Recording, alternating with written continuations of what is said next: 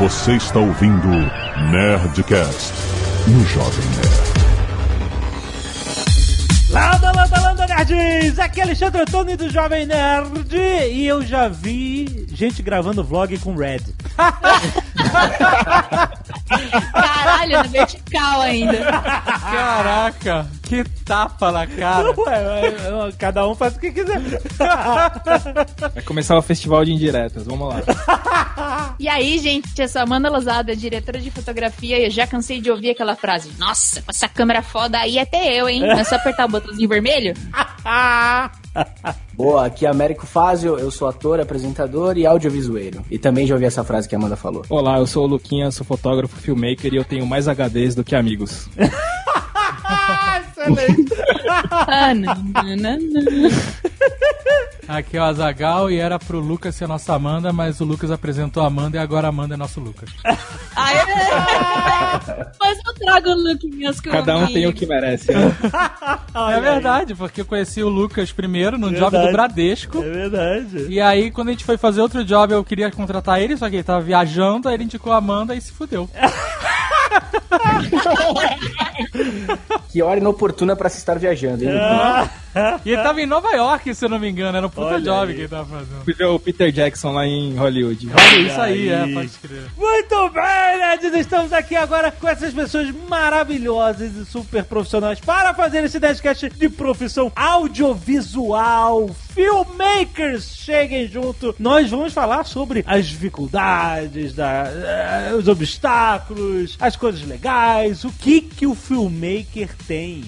Eu posso, eu posso resumir a profissão deles em uma frase, Ah. depois dos e-mails. Ah, Canelada. muito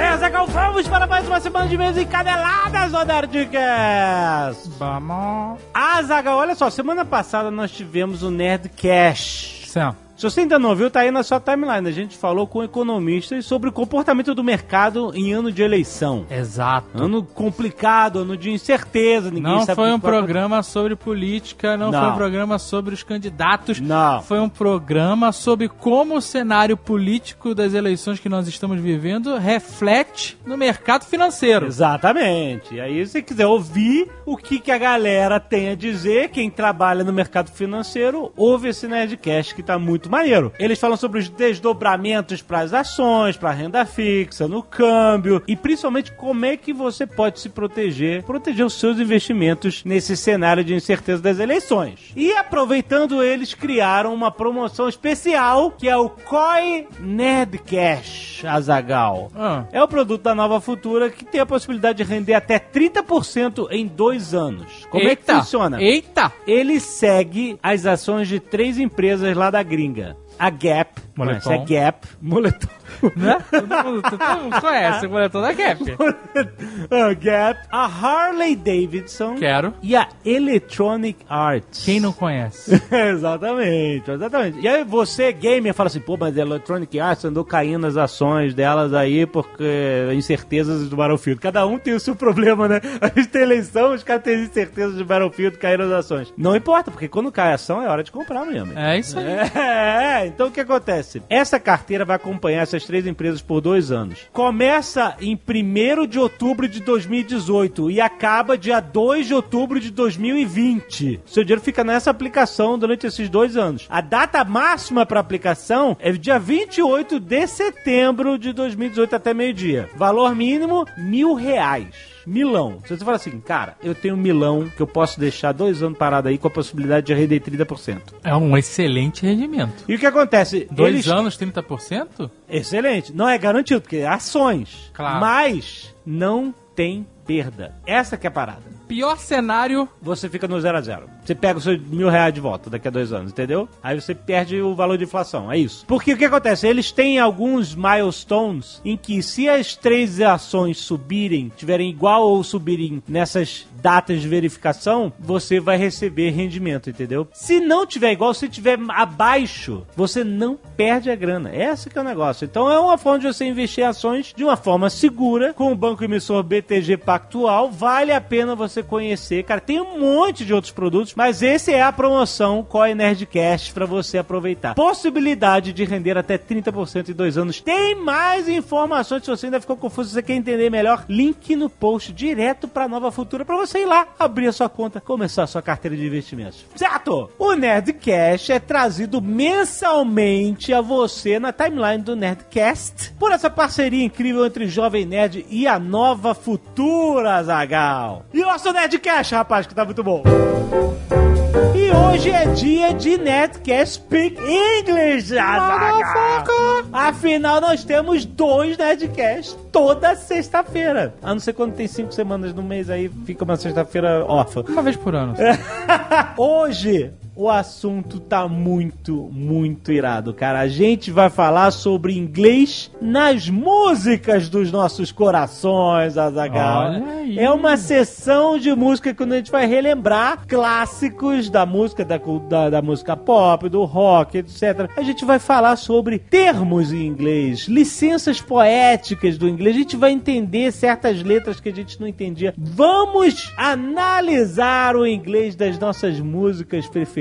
Olha que, cara, tá muito engraçado esse papo, tá muito nostálgico, tá muito maneiro. Vale a pena você ouvir, já está na sua timeline, você já pode baixar agora. Lembrando também que o Nerdcast Speak English é uma parceria de Jovem Nerd e WhatsApp, Azagal. O WhatsApp, é, você sabe, é uma escola de inglês rápido, dinâmico, que é focada no engrandecimento profissional e pessoal dos alunos, certo? Ó. Isso serve para o mundo da música, Azagal. Você que é compositor, você que é músico, você que está querendo aprimorar o seu inglês para a sua própria profissão, não só na música, em outras profissões como games, você que quer ser um desenvolvedor de games, você sabe que o mercado global fala inglês, cara. O seu jogo tem, você pode fazer um jogo em português, mas se você quiser escala global, o seu jogo tem que estar em inglês. Então, cara, inglês é importante para todas as profissões, sendo música, sendo games, sendo você um vlogger, Azagal. Youtuber. YouTuber, você tem que. Influencer. Influencer. Influencer premiado? Ah, olha quem! Nos games, quem? Quem é influencer premiada nos games? Cara, vai conhecer a WhatsApp, cara. Se você ainda não conhecer, tem um link aí, whatsapp.com. Vá conhecer uma escola WhatsApp para você aprimorar o seu inglês. Você ah, já fala inglês, mas você pode aprimorar com foco nos seus negócios, cara. Com foco Business. business com foco na sua profissão, cara. Vai conhecer agora. Baixa o Nerdcast Speak English, sim, tá muito engraçado, cara. Escuta logo depois desse, você não vai se arrepender. Vai lá! E olha só, Zagal, o PicPay está sempre aqui conosco. e Olha, a gente vai falar sobre algumas vantagens, novidades. Sempre tem novidades. A gente já sabe, ó, PicPay você usa para pagar seus amigos através da carteira virtual. É um aplicativo que você baixa para o seu celular de graça. Você faz uma carteira virtual, você debita seus gastos com, no seu cartão de crédito, você resgata os seus ganhos direto para sua conta bancária, cara. E olha só, além disso, você sabe que você pode pagar estabelecimentos comerciais seus preferidos pelo PicPay, comprar créditos para jogos, viagens de Uber, recarga de celular, pagar conta, pagar boleto, entre outras coisas, comprar na Net Store, Azaghal. Você pode fazer tudo isso com o PicPay. Excelente. E olha só, como eles não cansam de trazer novidade, nesse Netcast vão dar mais uma. Você sai de casa sem se preocupar em levar sua carteira ou cartão de crédito, porque agora você pode pagar com o PicPay nas máquinas Cielo, Azagal. Eu vi essa porra. viu? Eu vi essa porra e ia falar, vamos falar disso. Exatamente, inacreditável. Eu vi É essa porra. É inacreditável como eles estão expandindo, cara. Você vai, Luiz, lá, um posto de gasolina, uma loja no shopping. Exato. E aí o cara vem com a máquina, a viu- máquina, viu o- Cielo. Aham. E aí você escaneia o QR Code. Eu não li o briefing, Você mas não- eu vi você essa viu isso porra. antes de saber o briefing. É, você escaneia o QR Code É e incrível. paga com o seu PicPay. É incrível, cara. Sem carteira. Com um celular. É Chega de ca... Não, Você sério. entendeu? Olha só, rapidão. Eu vi, eu fiquei realmente impressionado com isso. É muito maneiro. Ó, Assim, várias paradas. A, a gente já fala de PicPay aqui há um tempo, né? Sim, muito tempo. E a gente tá acompanhando o progresso Sim. dessa, dessa É startup, é cara. incrível, é incrível, cara. Como eles cresceram, cara. É muito maneiro. E a vantagem é que é só facilidade pra gente. Sim. O crescimento deles é mais facilidade pra gente. Olha só, como é, ó, lembrando, como é que é? Você fala assim, quero pagar com o PicPay na máquina Cielo. Você fala que você quer pagar com QR Code. Isso. Ou com QR Code. Você fala assim, ó, quero pagar com o Se celular. você faz o Speak English, você fala QR Code. né? Aí na maquininha, o lojista vai digitar o valor, vai escolher a opção receber via cartão e vai apertar o, o, o botão verde. E aí no seu PicPay, você abre o leitor de QR Code e escaneia o código que vai estar na tela da máquina. Caraca, cara. É inacreditável. Isso é o futuro. e aí você paga. É isso. Cara, é isso incrível. incrível, cara. Então, lembrando que você ou vai pagar com o saldo que vai estar já no aplicativo, você pode ter um saldo. Sim, sim. de grana que Transferências que você, fez, Exato. quem fez pra você. Exatamente. Ou se você não tiver saldo, ou o saldo que não cubra a compra, ele cobra o resto no cartão de crédito que você vai ter cadastrado Excelente, lá. excelente. Então, é- cara, Excelente. inacreditável, né? Muito mais locais e opções pra pagar com mais praticidade usando o seu PicPay, rapaz. Baixa agora, tem link no post.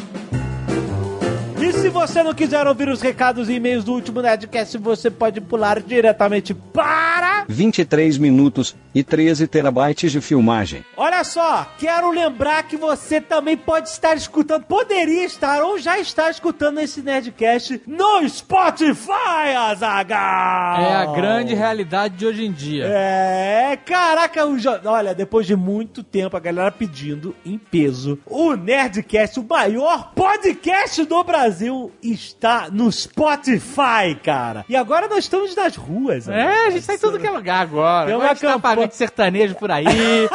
Cara, é muito bom. Aí tem uma campanha, se você ainda não viu, lá na linha 4 do metrô de São Paulo, em alguns pontos de ônibus e tal, tem lá a campanha. gra- Alguns não, vários. Vários, vários. Espalhado pela cidade de São Paulo Tá inteira. a nossa cara lá. maior, a maior estação de metrô do Brasil, amigo. É, com o maior fluxo. Olha só, a galera já mandou foto, já filmou, valeu, galera. Mandem mais, Manda mandem mais. mais. Manda, você vê, manda, manda. Então faz parte dessa campanha, muito maneiro. O Spotify chamou a gente pra tirar foto e falou assim: vamos transformar vocês em rockstars. E aí bota um figurino, rockstar e tal. E aí todo mundo tá falando que a gente parece Todo dupla mundo não, alguns só. Tô, cara, mó galera mesmo. Mas o sertanejo é o rockstar brasileiro. Dupla sertaneja, Zagal vai der. Mas tá muito maneiro, cara. Pô, é muito legal. Meu pai ficou maluco. Meu pai. Não. Porque, né, pai só acredita nessas paradas que tá. Quando que tá no mundo acontecendo. real. Exato, mundo real, exatamente. O negócio de internet é muito virtual.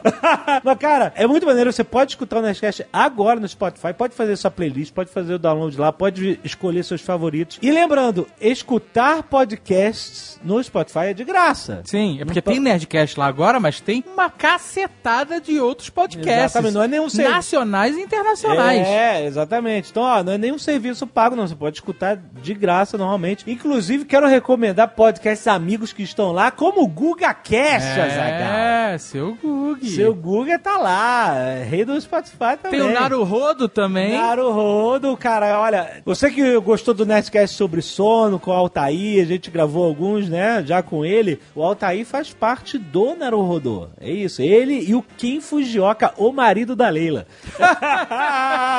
vale a pena você escutar, já vai criando a sua carteira de podcast lá, junto com o Nerdcast no Playlist Spotify. chama, cara. É? Carteira de podcast.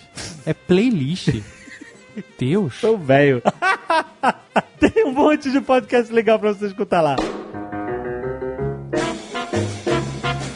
Quero agradecer aos nerds que doaram sangue no cacete de agulha, como Sérgio Luiz Cirilo, Leandro de Moraes, Denis Ribeiro, Gabriel Bortoli, Lucimara Anselmo, Rair Lopes, Joyce e Daniela dos Anjos, Daniel Hibner, João Vitor da Silva, João Emanuel dos Santos, Luiz Gustavo Andreta, Eduardo Henrique e Igor Dalossi. Galera, doar sangue é salvar vidas. Doe sangue sempre que possível, cara. Muito bom. Temos o pessoal do Scalpo Solidário, a Lucimar Anselmo, a Melissa Wolf, com dois Fs, a Lívia Prestes e o Rodrigo Nunes. Olha aí, muito bom. Arte dos fãs, Azagal. Temos uma Ozoba. Olha aí. Pelo Mauro Costa. Muito É bom. maneiríssimo. Ela, em vez de ter o nariz de granada, ela tem um brinco granada. É, Ficou exatamente. maneiro, ficou maneiro. né? Temos o Ozob por Gabriel Bastos, Muito um bom. Ozob meio crusty. Meu crush, exatamente.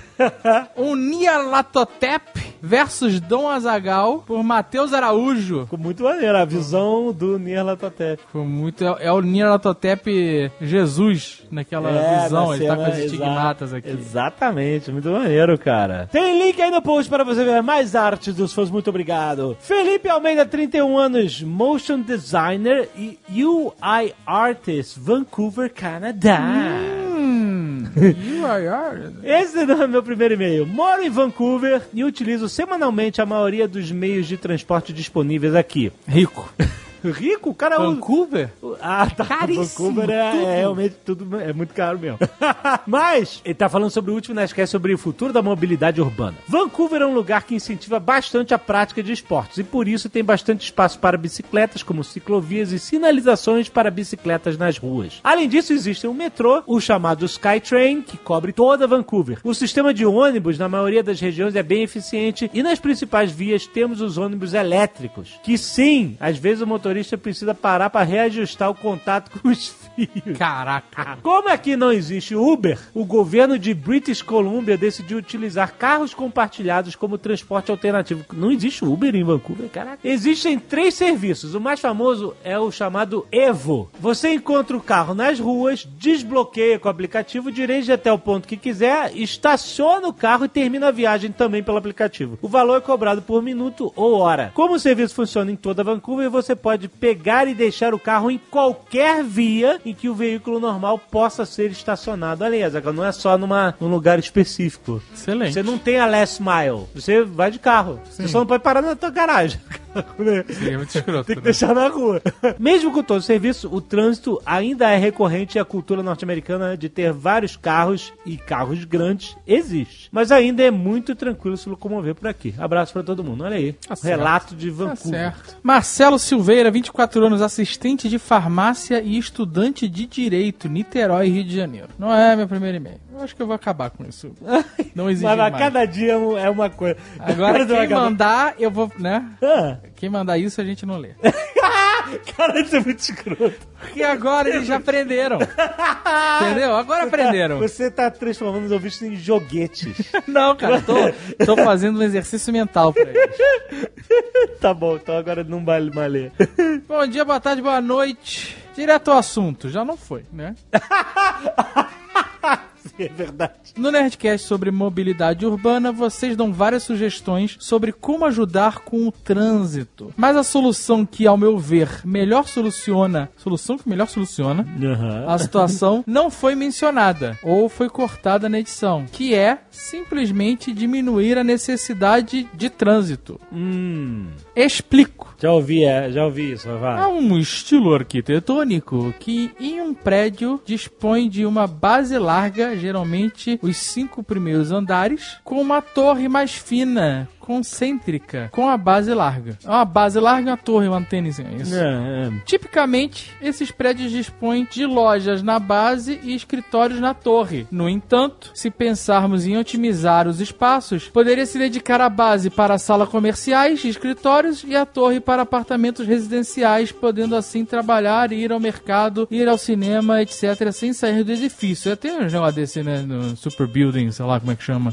É tudo Sim. dentro do prédio. Sim, sim. Os, os velhos arcólogos do Sin City. Embora não seja recomendável que alguém passe toda uma vida em uma única estrutura, a solução por si teria o potencial de eliminar tráfego advindo da jornada de trabalho e outras pequenas jornadas diárias. Eu acho bizarro. Você viver num, no mi- microverso, é, assim. viver respirando o mesmo ar-condicionado a semana inteira? Isso aí. Claro que a adoção dessa solução não impede a adoção de outros planos em simultâneo. Outra questão aqui é que pra você adotar esse tipo de solução, você tem que começar do zero, tem que Dubai. Dubai, exatamente. Você, conhece? Você tem que começar a cidade do zero, tem que demolir inteira, né? pegar São Paulo, demolir São Paulo inteiro, fazer tudo em Alphaville. Agora todo mundo é Alphaville. É, Exatamente. Diego Garcia, 30 anos, Product Owner Senior, Supply Chain Management, graduado em produção multimídia, atualmente cursando MBA em Data Science, Big Data, São Paulo SP. Ah, eu já vi que ia vir em Vancouver também. Cara, é tudo Product Owner Senior. O que, que é um Product Owner Senior? Ai, sei lá, cara. Ele, acho ele- que ele é dono isso. de produtos? Ó, esse não é meu primeiro e-mail. Não Esse- pode ler. Não, não, não, mas não sabia. Ah, nova regra? sabe, Você mudou agora. Tem que esperar pro próximo. Mas e a minha transigência? Onde fica? No Nerdcast sobre o futuro da mobilidade, falou-se muito em relação às restrições para a mobilidade, porém quase sempre em que os órgãos reguladores aplicam alguma dessas restrições, surge o efeito cobra, que não tem nada a ver com o Stallone. Esse termo, efeito cobra, origina-se de um episódio ocorrido na Índia, no período em que o governo britânico estava preocupado com o número de cobras venenosas na antiga capital, Delhi. O governo ofereceu uma recompensa para cada cobra que fosse morta. Inicialmente, essa estratégia teve sucesso, com um grande número de cobras sendo mortas devido à recompensa. Entretanto, eventualmente, alguns empreendedores começaram a procriar cobras. Ah, mas é claro. Ah, quando o governo. per- Caraca, que ser humano. É, é isso aí. Quando o governo percebeu o programa de recompensas foi desfeito, então os criadores de cobra soltaram suas cobras na rua, já que não valiam mais nada. Como resultado, a população de cobras aumentou ainda mais. Ou seja, bota entre aspas aqui. A solução aparentemente para o problema tornou a situação ainda pior, como mencionado em relação ao rodízio de carros em São Paulo. A utilização de aplicativos de compartilhamento de veículos está auxiliando na redução da frota de veículos particulares, porém em breve teremos efeito cobra sendo percebido no trânsito mundial, pois devido à precariedade do transporte público, cada vez mais a população deixa de utilizá-lo, dando preferência aos aplicativos. Sendo assim, as empresas administradoras irão sentir a redução no faturamento. O governo, entendendo que não é necessário mais investimentos, irá destinar a verba a outros setores e pense assim como é que vai ficar essa treta. Em tempo de vida, baseado em análise de dados demográficos e experiências pessoais, tive uma percepção de como a resolução pode ser feita de uma maneira mais orgânica e segue abaixo enumerado alguns pontos da discussão. Tal como na China, os bairros precisam ser organizados com seu próprio centro comercial, com infraestrutura de shopping, supermercados, empresas, hospitais, escolas, etc. Isso evita o deslocamento entre bairros. Isso é verdade. Muitas cidades já são planejadas, cidades estão crescendo agora, são- são planejadas dessa forma, né? Com todo o centro comercial, toda a vida comercial em volta, inclusive escolas públicas, né? Sendo setorizadas, você tem que botar seu filho na, na escola daquele setor, justamente para você manter os bairros dentro dos bairros. E outro ponto, como mencionado pelo Azagal, as empresas que não fazem atendimento ao público e não precisam trabalhar em horário comercial e não precisariam ser posicionadas em grandes centros, geralmente apenas por status. Nosso escritório é na Berrine. Por quê? um exemplo é a própria empresa em que trabalho, que fica numa avenida paralela à Avenida Paulista, sendo que é uma empresa de desenvolvimento de software, que poderia muito bem ter apenas um escritório comercial, alocando todo o seu desenvolvimento em algum ponto estratégico de deslocamento, próximo às vias de metrô, É isso que o Google faz, né? estações de ônibus. Escritório comercial em São Paulo, TI em BH. Bom, longe da muvuca que é a Avenida Paulista. Sem contar no overprice, que é a alimentação e tudo relacionado ao consumo e serviços nessa região de São Paulo. E outra, morar próximo ao trabalho. Em São Paulo estão surgindo cada vez mais prédios em que metade são escritórios e outra metade um condomínio residencial, com exclusividade de locação para quem trabalha no escritório do mesmo prédio. Aí. Calcula o preço. Aí, aí, calcula o preço. Cal- São Paulo, Kitnet... Nossa, Não, mas esse tá- é o problema. Pra tu pagar essa economia aí de trânsito, amigo. Puta que pariu. Ai. Meu amigo, preço. Time is money. Easy money. Money, money, money. que que é isso? Sei lá, tô dando referência pra gente pontuar o final da leitura de e-mail.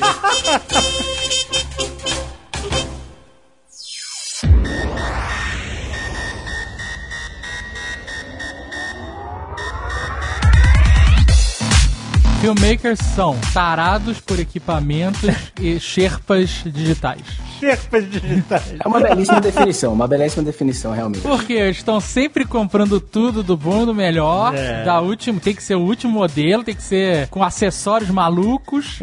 E pesa, amigo. Pesa. Pesa. É Toda vez que vem. A gente já fez job com a Amanda e com o Lucas, nunca fez com o Américo, né? A gente conhece o Américo por outros meios. Mas é sempre assim: vai fazer um job, a Amanda faz mala sob medida pra botar as coisas dela. É, não, é Eu sinistro. sou tarada por malinhas. Ai, meu Deus do céu, como eu gosto dessas O pensamento é sempre assim, ó, alimento meu filho durante o ano ou compro uma lente nova? É, isso, né? É incrível, não, é. E, e acho que você começa realmente falando sobre equipamento, porque é, o filmmaker é, uma, é um cara que normalmente vai. Ele vai precisar investir, ter um grau de investimento. Por mais que ele possa alugar coisa quando ele faz né, jobs, etc. Ah, o cliente vai. Ó, vou ter que alugar equipamento e tal, não sei o quê. Ele precisa de um equipamento próprio para poder trabalhar, pra fazer experimento, para poder fazer seu próprio portfólio, seu reel, essas coisas, para fazer os seus jobs que são mais baratos. É, um job mais basicão, né? Exato. Você já tem o equipamento. Mas o lance do equipamento, de, da gente ter o próprio equipamento, é uma vantagem é de você pegar o job no momento que. Ah, você tá livre hoje, você tá livre amanhã, você já pega suas coisas e já vai fazer. Como foi quando eu conheci o Dave, né? O Fernando lá do Bradesco me ligou pra gravar eles e, tipo, no mesmo dia praticamente, como eu já tenho o equipamento e eu tava com o dia livre, eu fui e gravei. E a gente tem essa é, recorrente, né? De pegar coisas urgentes e a gente tá preparado. É, eu acho que isso também, inclusive, é um reflexo da geração de filmmakers que nós somos, né? Porque gente, as todas só existiam as gigantescas e as muito grandes, né? E a galera da nossa idade que queria produzir muitas vezes tinha que trabalhar para esses big players aí do mercado. Então, quando os equipamentos começaram a se baratear, mesmo sendo caros ainda hoje, fez com que a gente pudesse comprar as coisas, pudesse produzir, que assim se criasse um mercado intermediário, que é o que hoje mais se produz, na verdade, né? Então, mas o que desperta essa paixão do filmmaker? Essa, essa coisa de eu quero uma câmera na mão. O filmmaker, fotógrafo, né? é- a gente tá falando a mesma coisa ou não o Américo, necessariamente? Não, não sei o Lucas. O Lucas acho que também. É, o Américo também trabalha com áudio, né? Sim. Ah, é, estamos falando de audiovisual, não só de, de vídeo, né? Exatamente. É, a gente pode considerar que assim, a obra audiovisual, ela é o- a obra que estimula áudio e visual ao mesmo tempo, né? Só que para isso acontecer, você trabalha com uma infinidade de profissionais, desde arte, ilustrador, animador, programador, no caso dos games. Então, acho que a gente vai acabar esbarrando em todas essas funções aí durante o papo. No meu caso, eu sou fotógrafo, eu trabalho com design também, né? É, foi minha primeira profissão, mas hoje eu trabalho com fotografia e vídeo. Eu acho que é mais ou menos é, as mesmas situações, as mesmas coisas, né? Então a gente pode acabar esbarrando nisso daí. É, um bom filmmaker é aquele que sabe um pouquinho de tudo, né? Ele sabe um pouquinho de tudo, mas faz uma coisa muito bem. É, No Brasil, isso é bem característico, né? Assim, de- na, na maioria das profissões, você não é uma coisa só, né? Você sempre. Por exemplo, quando a gente trabalha com a Amanda, principalmente, que a gente trabalha muito com ela, ela manda muito na luz, né? Assim, é algo, é um puta diferencial que eu considero da Amanda é a luz, sabe? Ela, é tanto que às vezes eu fico até nervoso. Quando eu sei que eu não tenho muito tempo, falo, ó, vai ser só um fundo preto que não precisa iluminar. Aí inventou uma porrada de luz vermelha e criou um problema que jogou nossa barra lá pra cima e a gente não consegue mais fazer de outro jeito. Meu Deus, eu sou fotógrafa. Comecei como fotógrafa, não tem como tirar isso de mim, a direção de fotografia. Mas então, essa é a área que eu mais me, que é a minha especialidade, assim. Mas eu também manjo um pouquinho de edição, manjo um pouquinho de áudio, até manjo um pouquinho de produção, que a gente tem que saber se virar, né, no, no caos, assim, a gente. É, porque os clientes, os clientes, eles não têm grana, essa é a realidade. Nenhum cliente tem grana. Essa é. Nem tempo, né? É, nem tempo, nem tempo, nem grana, pode crer. Tem até aquele gráfico clássico que é o tempo, qualidade e dinheiro, né? Que É. você você tem que sempre escolher dois, né? Um- Os três você não consegue. Gostei, É, exatamente. na real a gente sempre manda o orçamento ideal, sabendo que vai fechar o possível, que você já pensou com choro e com todo o desconto que o seu cliente vai pedir, né? A real é essa. Mas assim, nem todo fotógrafo é um filmmaker, ou trabalha com audiovisual e tal, mas todo filmmaker é um fotógrafo ou também não necessariamente? Não necessariamente. Eu acho que tem casos como o meu, que, tipo, fotógrafos que com essa onda lá da DSLR começaram a, a aprender a gravar, né? Também tem os caras que começaram a gravar desde o começo, desde os velhos de guerra que já trabalhavam na TV, no cinema, e começaram a vir nessa onda mais YouTube, internet. E eu acho que tá misturado aí o negócio. Eu acho que esse turning point aconteceu, é, foi a minha história, né? Eu acredito que com outras pessoas que estão ouvindo também. Ali por 2009, 2010, que chegou uma câmera híbrida, né? Que é a Canon 5D Mark II. E quem era fotógrafo na época, no meu caso, você começou a ter contato a- ao vídeo, porque era praticamente a mesma câmera. E outra coisa é que essa câmera ela trouxe o, o lance de trabalhar com a ótica, né? Que saía um pouco das câmeras que a gente tinha em casa de VHS ou as câmeras de TV. E você conseguia chegar com um look mais cinematográfico. Tanto é que essa câmera foi usada em vários filmes, até o, rolou um buzz na época que o seriado House eles usaram em um episódio. Velozes e Furiosos também, né? É, e era como é uma câmera pequena e barata, você conseguia destruir ela pra fazer alguma cena de ação, alguma coisa assim, ou em colocar em lugares que não caberia uma câmera normal. E a minha transição foi essa. Eu já trabalhava com fotografia, conheci através dessa câmera o vídeo, apliquei as técnicas fotográficas no vídeo e aí depois eu fui estudar, né? Mas é, muita gente dessa época fez da mesma forma que eu fiz. Isso é interessante porque realmente, é, nesse período que você citou, você tinha, em termos de vídeo principalmente, né? Você tinha ou super câmeras que eram caríssimas, né? Elas tinham que ter, ser de uma emissora, de um estúdio, né? Não era um material que você comprava pra ter em casa. Ou você tinha câmeras ruins, né? Câmeras amadoras mesmo, né? Você não tinha uma interseção. Hoje em dia existe uma interseção infinita, inclusive, né? Que se confunde. Mas é muito mais acessível. Hoje em dia é muito mais fácil alguém arriscar e experimentar com uma qualidade boa do que era na, na minha época, por exemplo, quando eu fazia filme de playground com meus amigos, que a gente só tinha uma câmera VHS que editava com dois videocassetes, sabe? Porque era o que era possível se ter, sabe? Hoje em dia, cara, qualquer câmera de mil dólar, mil real, até menos, né? Mil dólar, a câmera cara, dependendo de quanto é o dólar, pode estar cinco mil reais ou três mil reais, a gente não sabe. Mas você consegue uma câmera razoável que troque de lente e que te dê vers- versatilidade Aham. por um preço acessível. Não tô dizendo que é barato, mas é um preço acessível. Não, sem dúvida. E a minha origem foi um pouco diferente, né, da dos dois. Assim, eu conheci a Mandinha como apresentador. Ela era fotógrafa, na verdade cinegrafista ali, já, ela já tava com o pezinho, né, no- é, como filmmaker e tal. E a minha origem foi bem diferente disso, assim, porque eu como ator, eu dos meus 15 até os 20 anos de idade, eu fiz mais de 150 filmes publicitários como ator, sendo o garoto propaganda da Coca-Cola, da, de todas essas marcas jovens aí de telefonia, Você tá de sacanagem. Ele é a vozinha da Fanta. Faz a vozinha da Fanta aí. Aquele momento em que sua mãe posta uma foto sua de, bebê, de peladinho na banheira. Acho que era isso. Caraca, cara! Ai, eu não acredito. Que É maravilhoso. inconfundível a voz do Américo. Quando eu escuto, eu tô assistindo TV assim, eu escuto, eu falo, nossa, meio HD ali, caralho. Mas você faz até hoje? Faço até hoje. Daí a minha origem foi essa, fazendo, sendo talento desses big comerciais de TV. E foi uma escola muito boa pra mim, porque eu trabalhei com muitos diretores diferentes. Cada filminho de 30 segundos eu tinha que ser um personagem diferente. Eu era o cara engraçado do refrigerante, eu era o personagem do Dia dos Namorados do Sonho de Valsa, enfim. E eu tive muita experiência, né, desses sets gigantescos. E o que eu via é que justamente se eu quisesse ser um diretor, um diretor de fotografia, eu ia ter que demorar uns 40 anos pra poder chegar naquela Pois é, posição. pois Porque é. Não tinha molecada operando câmera, sendo assistente, era uma coisa que realmente você precisava de muito tempo trabalhando como terceiro assistente pra virar um segundo, pra virar um primeiro, pra poder receber aquele status de operar uma câmera da ARRI de um milhão de dólares de filme e, e- e- enfim, poder dar o rec é, e queimar negativo de fato, porque a publicidade pra ter aquele look mais de cinema que o Luquinha estava falando, que uma câmera né, em 2008 de 5K doll trazia, é, para você ter esse look cinematográfico era só com câmera de cinema queimando película em produções de, de milhões de reais mesmo, assim. Aí vem uma lente, uma câmera com uma lente intercambiável e você fala assim, nossa, que dá aquele desfoque, né? 1.2, 2.8, assim, a galera já fala, o que, que que tá acontecendo? Não tá mais Exatamente. com aquele look de broadcast? O que, que é isso? E aí a gente viu os nossos amigos que estavam na faculdade de cinema ou de rádio e TV, que antes se juntavam em 3, 4 para abrir uma produtora, cada um vendia o seu carro e comprava uma câmera bosta com sensor pequeno e fita HDV, a gente viu a galera conseguindo é, não precisar vender os seus carros, talvez sua bicicleta fixa e comprando uma lente legal, um- uma câmera legal, algumas lentes e já abrindo as suas produtoras. Então eu acho que o termo filmmaker, assim, eu acho que ele veio muito nessa época, porque assim como o Luquinhas e a Amanda que eram do estilo, que faziam fotos e que começaram a contar histórias em movimento, é, você teve muita gente que começou a de fato comprar essas câmeras é, ou ter acesso, seja alugadas, emprestadas e tal, e assim conseguir produzir com um look mais cinematográfico. E isso é maravilhoso. Aham. E é curioso assim porque o filmmaker na gringa é o cineasta, né? Mas no nosso caso eu acho que tem uma identidade muito brasileira, que é o lance de você se resolver sozinho, né? Isso é muito Brasil. Eu até ouvi é, entrevista de diretores que vão para os Estados Unidos ou para outros países gravar e eles querem às vezes pegar alguma luz ou pegar a câmera e tal e é mais burocrático, tem um processo, tem gente para fazer aquilo. E a gente aqui, a gente é mais vamos resolver e assim, eu tô contando a realidade mais do filmmaker, né? Se for entrar num set de cinema mesmo, de publicidade que tem a hierarquia certinho, Não, a gente quer falar aqui desse esquema que é o que eu acho que é hoje o mais acessível,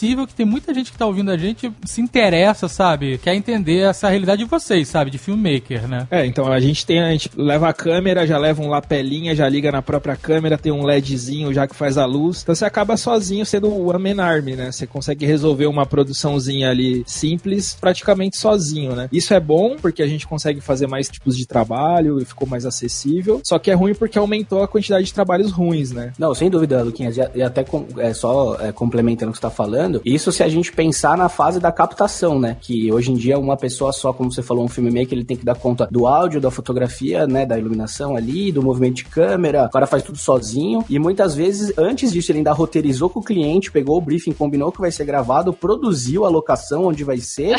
e depois ainda vai editar, fazer a cor, subir, colocar tag no YouTube. Ou seja, é uma produção que realmente a gente tem que cruzar e fazer o gol de cabeça, literalmente. É produção, é financeiro, é audiovisual, é, tudo aqui no filme. Aí tem que cobrar o cliente que atrasou o pagamento, vai tudo. É, quando o Azagal falou no começo do vídeo que ele tinha uma frase pra definir, ele falou que somos tarados por equipamentos, eu ia falar que nós, na verdade, somos profissionais que temos cachês a receber em 30, 60, 90 e até inacreditáveis 120 dias das empresas. Ah, Cerveja. Quem já trabalha com cerveja é sempre 120. Eu gente. quero fazer um, um elogio aqui que os trabalhos que eu fiz com, com o Alexandre e com o Azagal aí, eles pagaram certinho. Olha prazo. Ó, ó, dois dias depois, hein? Olha aí. Isso é raro, hein? Isso é bem raro. A gente já trabalhou com 365, rapaz. Pois é. Se viesse os juros, né, do 365, Porra. tá bom.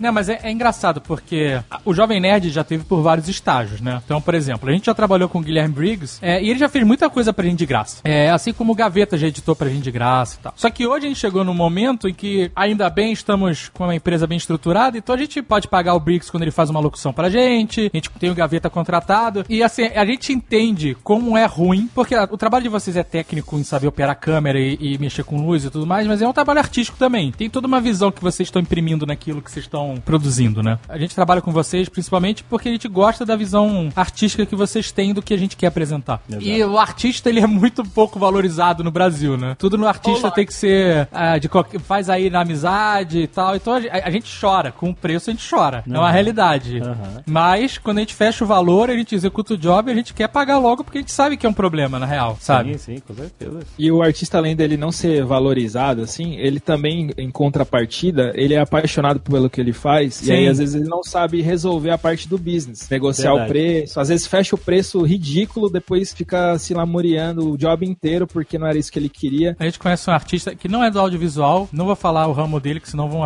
vão explorar ele ao máximo, mas o cara, ele é fenomenal no que ele faz, e ele é tão apaixonado que se o cliente não topa o valor, ele acaba fazendo de graça, só pra fazer. É o nível de foda. paixão dele, sabe? É, não deveria fazer. Porque ele quer muito fazer aquilo, mas aquilo pra acontecer está atrelado àquele cliente, ele não pode fazer sozinho e acaba que a paixão do cara é tão intensa que ela passa por cima do lado financeiro e ele faz. Caras são um pouco assim também. São um pouco assim também. Às vezes eu vou pra uns jobs que fala assim, tem pouca verba, mas não interessa. Eu quero fazer acontecer, vou levar do meu e vou fazer ficar bonito e, tipo, não saio daqui enquanto não ter uma assinatura, sabe? Eu já me ferrei muito em job eu criei uma regra que é o seguinte: eu preciso de três quesitos, eu preciso que um deles, pelo menos, eh, se enquadre. Então eu preciso ou ganhar muita grana, ou eu preciso eh, ter reconhecimento, ou eu preciso ter realização. Se eu conseguir um desses quesitos na hora de escolher o trabalho, eu pego ele. É, então foi claro. um meio mais pragmático que eu criei, assim, pra poder não me ferrar tanto como eu já me ferrei nessa de paixão, não, vou fazer, acredito e tal. Às vezes o cliente tá em outra vibe, só quer te explorar mesmo, e aí você se ferrou, né? Tem. Ah, vou pôr o seu nome no meu site. Você vai ser bem reconhecido depois disso. vou te pagar com visualizações. É, exato.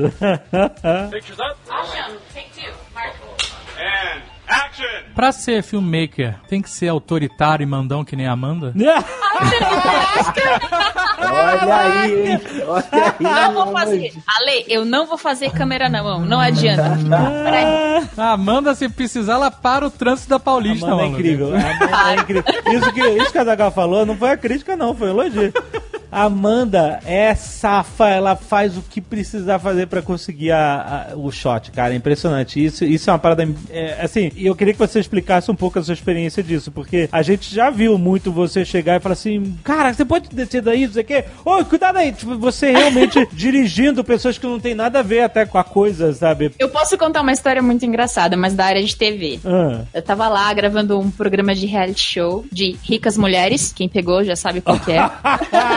Eu falei ao contrário. Eu tava lá gravando, era uma festa de aniversário de uma das ricas, né? Ela tava num apartamento apartamento super, hiper, mega maravilhoso, assim, de frente pra Copacabana. Ai, que babado. Ai, que babado, menino. Só tem um, eu sei quem é, já falou onde é o apartamento, já, Já sei sabe, quem né? é. Ela fala, ai, que loucura, ai, que babado. Daí eu tava lá, gravando, correndo atrás dela, aniversário dela. E na TV a gente tem um esquema broadcast, né? Que tem um operador de áudio que fica assim por cima da gente e correndo. E tipo, a Rica correndo, passando entre as pessoas, e eu correndo atrás dela. Tinha reality show, tem que gravar tudo. Rapidão, o operador de áudio, ele, ele com um microfone boom, aquele... Sim, ele fica com boom. Como é que é? Pra quem não conhece, pra quem é totalmente leigo. Aquela vara que tem um microfoninho que liga direto na câmera com cabo. Ah, e tá. às vezes o lapela pra fazer a E o lapela redundância. também pra poder garantir, né? Dois áudios. Um pega ambiente, um pega direto na pessoa. Certo. Bom, enfim, a Rica tava lá correndo, falando com todo mundo maluca. E daí a gente parou uma pessoa na minha frente e ela não saía de jeito nenhum. E ela já. E a outra Rica já tava lá na frente, não consegui pegar ela mais. De repente eu peguei essa pessoa que tava na minha frente e empurrei. Falei, mano, sai daqui, mano, você tá atrapalhando. Empurrei assim na frente, sai daqui. Aí, tipo, consegui gravar ela, terminei a gravação e o, o operador de áudio dando muita risada em cima de mim, assim, chorando de rir. Ele falou assim: o que aconteceu? Ele falou, Amanda, você acabou de empurrar o Boni. Você nunca mais vai trabalhar na Globo. Mas se bem que ele olhou pra você e falou: essa menina aí é foda.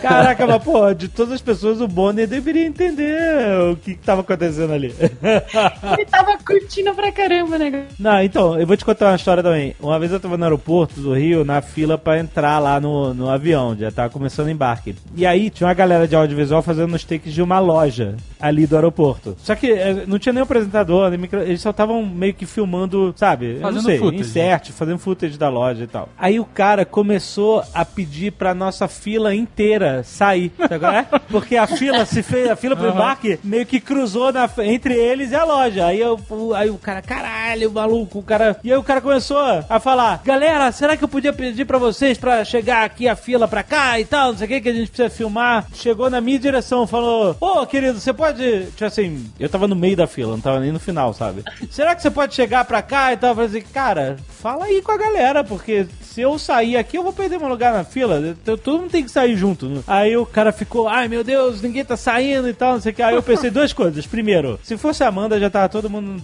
no chão. o cara não tava sabendo fazer a parada do jeito que a Amanda faz. Mão na de cabeça. chumbinho em cada um.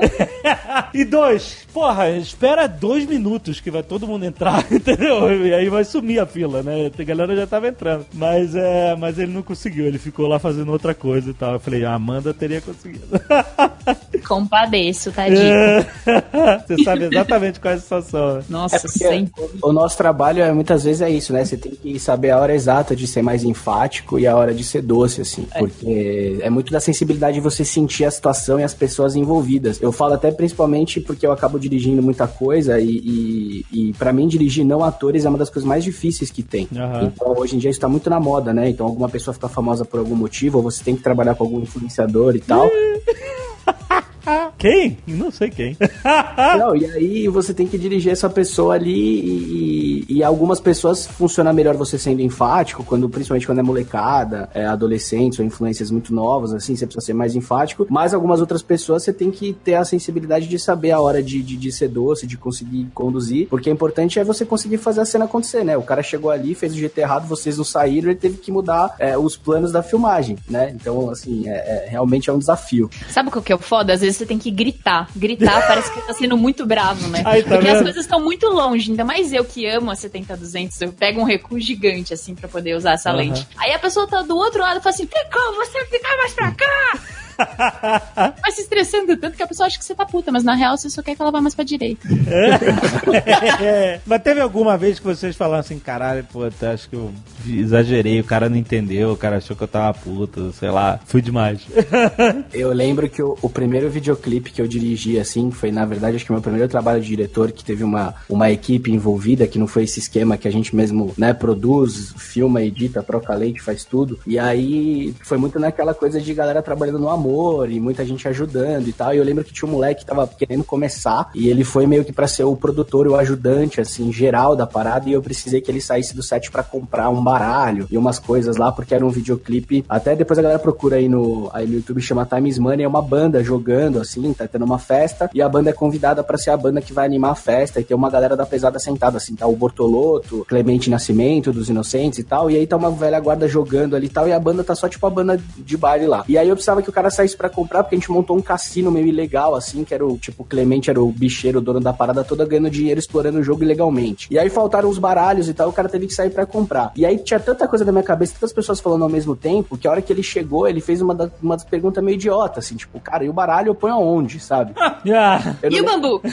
Exatamente, eu não lembro exatamente a pergunta que foi, mas foi algo assim. Ele me perguntou umas quatro, cinco vezes as quatro coisas que eu pedi pra ele comprar e eram respostas óbvias. Tipo, cara, o baralho tem que estar na mesa pra galera jogar, a comida que eu pedi pra você comprar tem que pôr ali no catering. E ele foi me perguntando e teve uma hora que eu fui, tipo, muito escroto e muito grosso com o cara, sabe? Tipo, eu dei um grito mesmo, assim, que ele tava me pentelhando tanto. Falei, caralho, velho, isso é óbvio, pelo amor de Deus, a parada é pra pôr lá. E aí eu fiquei me sentindo muito mal, assim, porque foi nitidamente eu passei do limite, assim, porque eu tava muito estressado com muita coisa na cabeça. Óbvio, depois eu pedi mil desculpas pra ele, tudo seguiu e, e, enfim, rolou. Mas eu acho que essa foi a, a, a única vez que de fato eu exagerei muito, assim. As outras vezes eu acho que depois, com uma certa experiência, você vai respirando fundo e ficando mais de boa, assim. Eu não me lembro de algo tão ruim quanto esse dia. Então, mas esse dia a dia da filmagem é sempre estressante e você tem que aprender a se controlar, a entrar, achar o lugar zen, a se concentrar. Pelo fato de ter muita gente envolvido, ele, ele naturalmente cria essa sensação de estresse. Eu acho que é bem estressante, né? E conforme você vai pegando experiência, você vai aprendendo como lidar com situações, como resolver os problemas, né? Você vai amadurecendo. Mas é, rola uma história, quando eu comecei, né? Eu sempre ouvi isso, que os diretores eram muito escrotos, né? Que os fotógrafos tinham tem aquele glamour, né? Os fotógrafos clássicos, os caras eram tudo grosso e, tipo, xingava modelo e tal. E aí eu pensei, eu criei essa meta pra mim, que é, eu não quero ser essa pessoa, eu não quero ser conhecido por ser o escroto, tipo, eu não quero Aham. ser o, tipo, o Kubrick, ah, o cara é um gênio, mas era um escroto, sei lá, não, não queria ser conhecido assim. Aham. Então, eu sempre entro no set com esse pensamento, né? E aí, e, e contrapartida, o lance da experiência ajuda para que você eh, não se estresse com as coisas simples, né? E também, se você monta uma equipe legal, as coisas funcionam legal, né? Então, você tem pessoas de confiança, você conhece as pessoas, por exemplo, eu gravei com a Amanda agora uma série de curtas que era uma paródia do Stranger Things para uma empresa e eram não atores. Eh, a gente não tinha tempo, era tipo assim, tudo que, poderia dar errado tava pronto para dar errado. Aham. Só que a gente já se conhece, a gente já sabe como que funcionam as coisas e, e dava algum problema a gente já resolvia, às, vezes saía umas faísquinhas, mas tava todo mundo em prol do filme. Então acho que isso, isso é muito importante. Então, em resumo, né, a- uma coisa que eu gosto no set é a hierarquia, a, a galera sabe o que fazer, né, cada um sabe o seu papel ali e, e o lance de você também saber o seu papel, né, o, o importante ali é fazer o filme acontecer e não o, seu ego, você se sobressair dos outros. Então é bom entrar em- com, com essa mente, né, no set. É, isso que o Luquinhas falou, assim, de diretores escrotos, eu como fiz publicidade grande, trabalhei com produtores e diretores muito famosos, eu vivenciei algumas situações bem desagradáveis nesse sentido, assim, sabe? De tipo, é, aquela coisa daquele clichê do diretor que fica sentado na cadeira e que, ao contrário da Amanda, que fica gritando, pedindo pra ir pra direita, é, ele tinha quatro pessoas entre ele e a pessoa da direita que ele tinha, rolava um telefone sem fio, assim, e muitas vezes, pela distância, justifica até. O cara é o diretor, ele tá sentado com a monitoração lá vendo o que tá acontecendo, e aí ele tem que falar com uma pessoa que vai até ali falar o que ele quer, movimentar e tal. Mas às vezes eu tava do lado do diretor, isso aconteceu comigo, e o diretor tinha uma assistente e ele falava pra ela, olha, pede pro garoto olhar mais pra lá, ficar mais de perfil quando ele estiver olhando pra câmera. Só que eu tava ouvindo ele falando isso.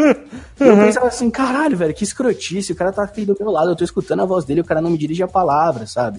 E também, cara, já passei por situações do tipo, tô dando texto com um cara que era modelo, o cara, sei lá, não sei se ele tinha feito teste, tinha aprovado o cara por foto e tal, e o cara não tava conseguindo dar o texto. E, cara, o cara simplesmente tentou 20 minutos, não conseguiu. Ele falou, gente, vamos trocar o ator, ó, intervalo, não sei o que, e mandaram o cara embora no set. E Aham. aí, depois de um- uma hora e pouco, chegou outro cara, que era o que tinha sido a segunda opção lá, e o cara fez o filme comigo depois, assim. Sério? Caraca. É, então assim, isso que o Luquinhas falou, eu acho que é muito importante. É, pra galera que tá ouvindo a gente que pretende entrar nessa área, eu acho que saber que tudo pode dar errado e se preparar sempre pra que tudo dê errado é o melhor conselho que a gente pode dar, assim. Porque sempre que é vídeo, cara, não é fácil. Muita coisa pode acontecer, é, as coisas falham e dão problema, e você se prepara pra fazer de um jeito, chega na hora não tem recuo, porque você não conseguiu visitar a locação, ou você chega na hora o cliente quer gravar naquela parede, porque a parede de estimação dele é a pior parede possível do, do, do rolê. Então você tem que estar preparado pra todas essas coisas e respirar fundo, não perder o controle pra não ser esse tipo de pessoa que a gente acabou de falar aqui. Eu acho isso interessante vocês falarem um pouco dos perrengues da profissão. Exato. Eita! Temos É. vários. É sempre, né? Fala um job que a gente fala o perrengue. Boa. Quero ver, ó. Vou jogar um job aqui. Fábrica da Fini com Jovem Nerd. Mas, menino! Tá, vamos lá. Primeiro, que era um barulho, filho da. Era Ninguém se foda. ouvia, né? Era um barulho fudido mesmo. Todo mundo se tentando se comunicar, mas assim, com tampão de ouvido. E, e aí, naquele dia, a gente tava realmente gritando um pro outro. O perrengue foi eu ter que fazer tudo sozinha, né? Desde o começo. Tipo, faz entrevista, faz a luz, vai lá, coloca a luz aqui, pá, enquadra. Aí faz todos os depoimentos em todos os lugares. Depois vem sozinha de novo do início ao fim, gravando toda a meleca rosa saindo, né? todos os planos. Aí você tem que fazer o plano fechado, o plano aberto, o plano médio, vai até o final. E depois guarda todo o equipamento de volta, assim, tipo... E, é, fazer esse tipo de coisa com câmera só é, é bem intenso, né? Porque se você tem dois câmeras, por exemplo, enquanto eu tô fazendo um plano fechado, o outro tá fazendo o aberto. E a gente vai lá e, e acelera o processo, né? Mas sempre dá pra fazer, só que a gente se estressa um pouquinho. O cliente é bom, né? Bom cliente.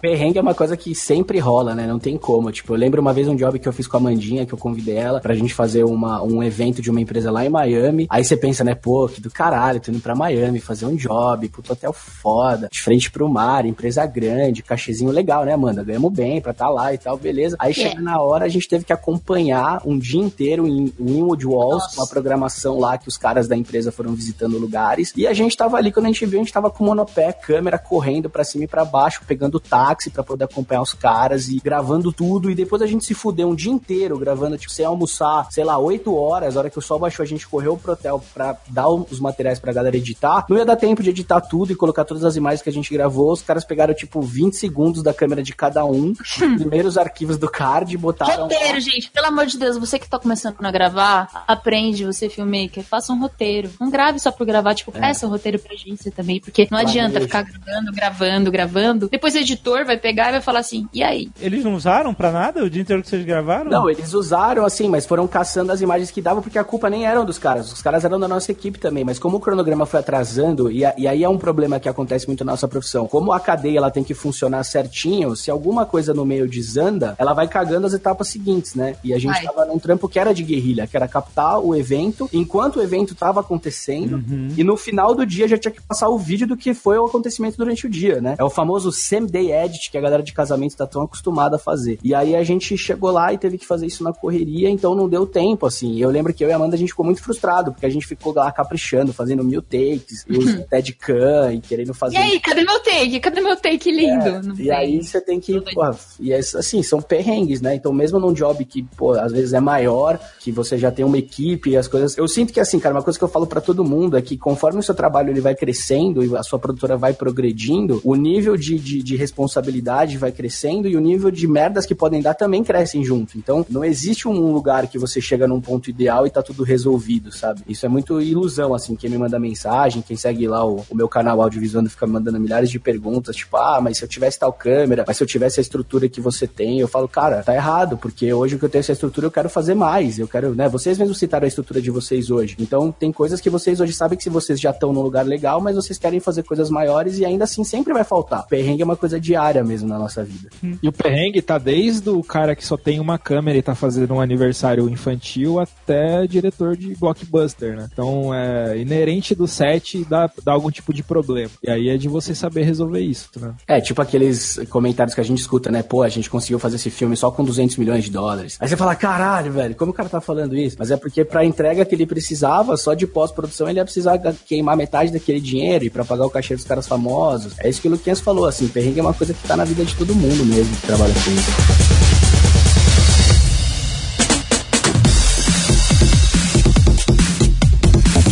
Qual é o melhor set? É de programa de culinária?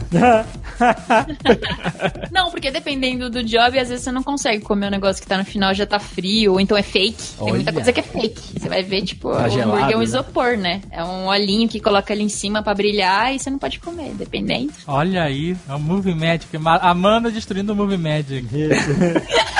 Não existe mágica. o melhor set é aquele que não tem problema, que começa e termina do jeito que era pra acontecer, que, a- que acaba rápido. Esse é o melhor set. Isso não existe.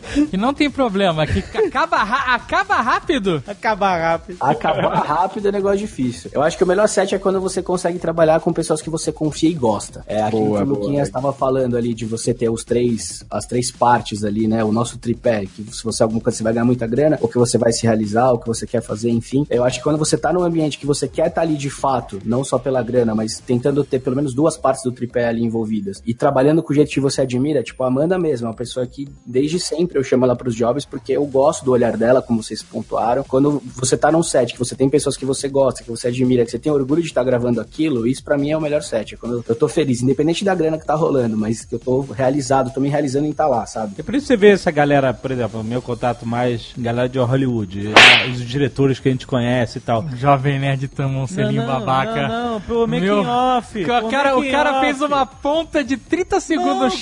Nada a ver. A galera de Hollywood que eu tenho mais Não, contato. Não é contato pessoal, é contato de, de, de, co- de, sabe, de ver documentários, mas, porra. Puta merda. Ah, e, de- e aí você vê que é, esses caras sempre trabalham com as mesmas pessoas. Sei lá, desde seja o Tim Burton trabalhando com o Danny Elfman na música e trabalhando com o, o diretor de fotografia tal, ou o Spielberg que sempre trabalhou com o John Williams. também Denis na. Carvalho, que sempre trabalha com a mãe dele.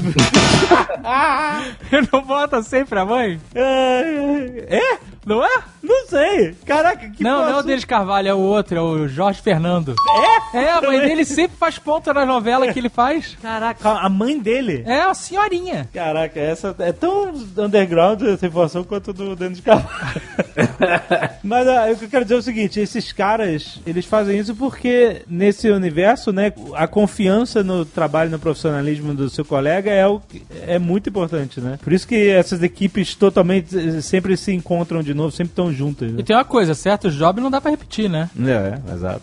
Tem job que você errou, deu problema no áudio, você faz de novo. Agora, se for correndo atrás da equipe Miami, não sei o que lá, se errar, amigo, É. perdeu. É. Uma coisa fundamental no- no- na nossa área é o networking, assim como outras áreas, mas eu digo fundamental porque são trabalhos que podem ser caros, podem ser aquele trabalho de uma oportunidade só, uma chance só de fazer. E quando você tá com essa equipe até que o Américo citou, de pessoas que você admira, que você confia e tal, tudo sai tranquilo, né? E você também não pode arriscar a sua, sua pele por causa de uma outra pessoa, quando você monta equipe e tal. Então a gente teve um probleminha, né, Azagal, com isso daí, né, de Já aconteceu, já aconteceu, mas já é passado. mas então, o importante é você ter uma galera que você confia na sua mão, e aí, dependendo do job, é isso que eu faço, né? Cada job pede um tipo de pessoa, então quando eu vou é, dirigir algo que tenha que ter uma luz mais fina, eu sempre vou chamar a Amanda, que eu sei que ela vai ficar psicopata ali desenhando a luz. Psicopata é o termo mesmo.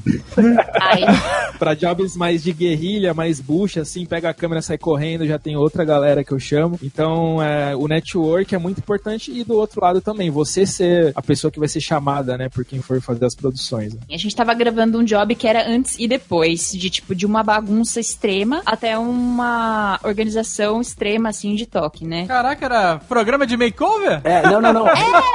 Era, mas é, resumindo, resumindo, era uma mulher que era uma personal organizer lá que, tipo, arrumava o consultório de umas pessoas lá pra ficar arrumado. Era isso. Preciso, preciso muito. Acordamos de manhã, fomos lá, gravamos a bagunça toda que tava no consultório. de- Era Santa Ajuda? É, sim, só que era um Santa Ajuda pra web. Só que com a própria Micaela. Protagonista. Ah, é. tá. A, Aga, a, a Agatha, minha esposa, ama ela de paixão. Ela, ela nossa, eu amo Santa Ela grava Santa Ajuda, tudo. é, Tem, faz, faz binge watching de Santa Ajuda.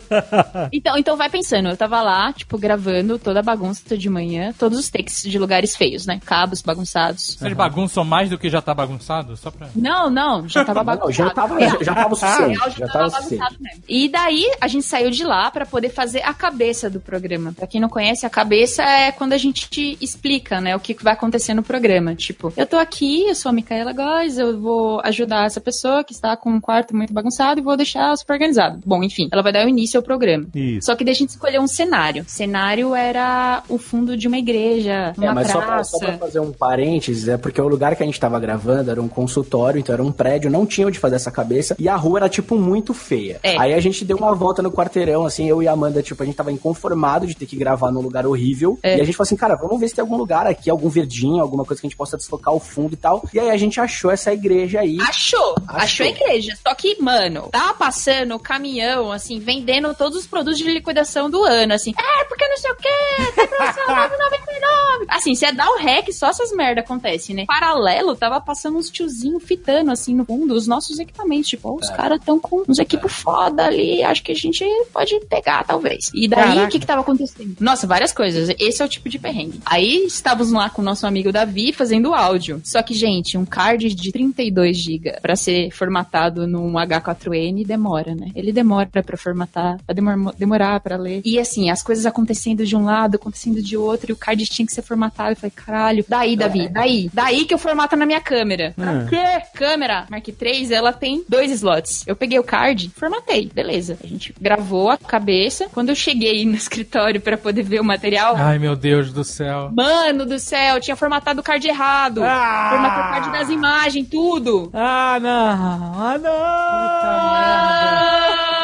Não, Eterno, não. E, e um detalhe que a Amanda tá se esquecendo que é muito importante nessa história. A Sim. gente tava lá, posicionado, e além de estar passando o cara vendendo gás, vendendo pamonha e o caralho que atrapalhava o áudio, Hum. os tiozinhos que começaram a fitar os equipamentos e estavam armando pra roubar a gente, literalmente, era isso que ia acontecer. Eu tava com uma camiseta do Batman, cara. Como um bom nerd, eu tava com uma camiseta do Batman. Eu não sei se a Amanda lembra disso, mas passou um cara e fez uma piada, alguma coisa me zoando, assim. E era um cara meio tipo humano, assim. E eu fiz uma piada zoando o cara. Aí chega um cara pra mim que tava na praça, tipo, taxista, e falou assim: Ô, mano, não faz brincadeira com essa galera, não, porque o cara fez uma piada, porque o bandido mais foda aqui da região é conhecido como Batman. Nossa. Ai! Aí, tipo assim, pensa que tinha tudo pra dar errado. A gente tava no lugar errado, sendo equipe errada, demorando pra gravar porque o áudio não deixava, problema de formatar card, demorando além da conta, aí passa um cara, eu tô com a camiseta errada, no dia errado faço a piada errada, num contexto totalmente equivocado. Então, assim, e aí a gente conseguiu se trancar meio dentro da igreja, e depois, não sei se a Amanda lembra, mas a gente já saiu correndo ali, o produtor saiu, já chamou um táxi, um carro pra vir buscar a gente. A gente literalmente saiu correndo da igreja pra dentro do carro e vazou, porque tava Vazou. uma situação bem tensa, assim mesmo. Cacete. Aí foi quando a gente chegou no escritório que a gente viu que tinha formatado o card errado. Sorte que o diretor era super legal e deixou fazer tudo de novo. Nossa, cara, que sorte.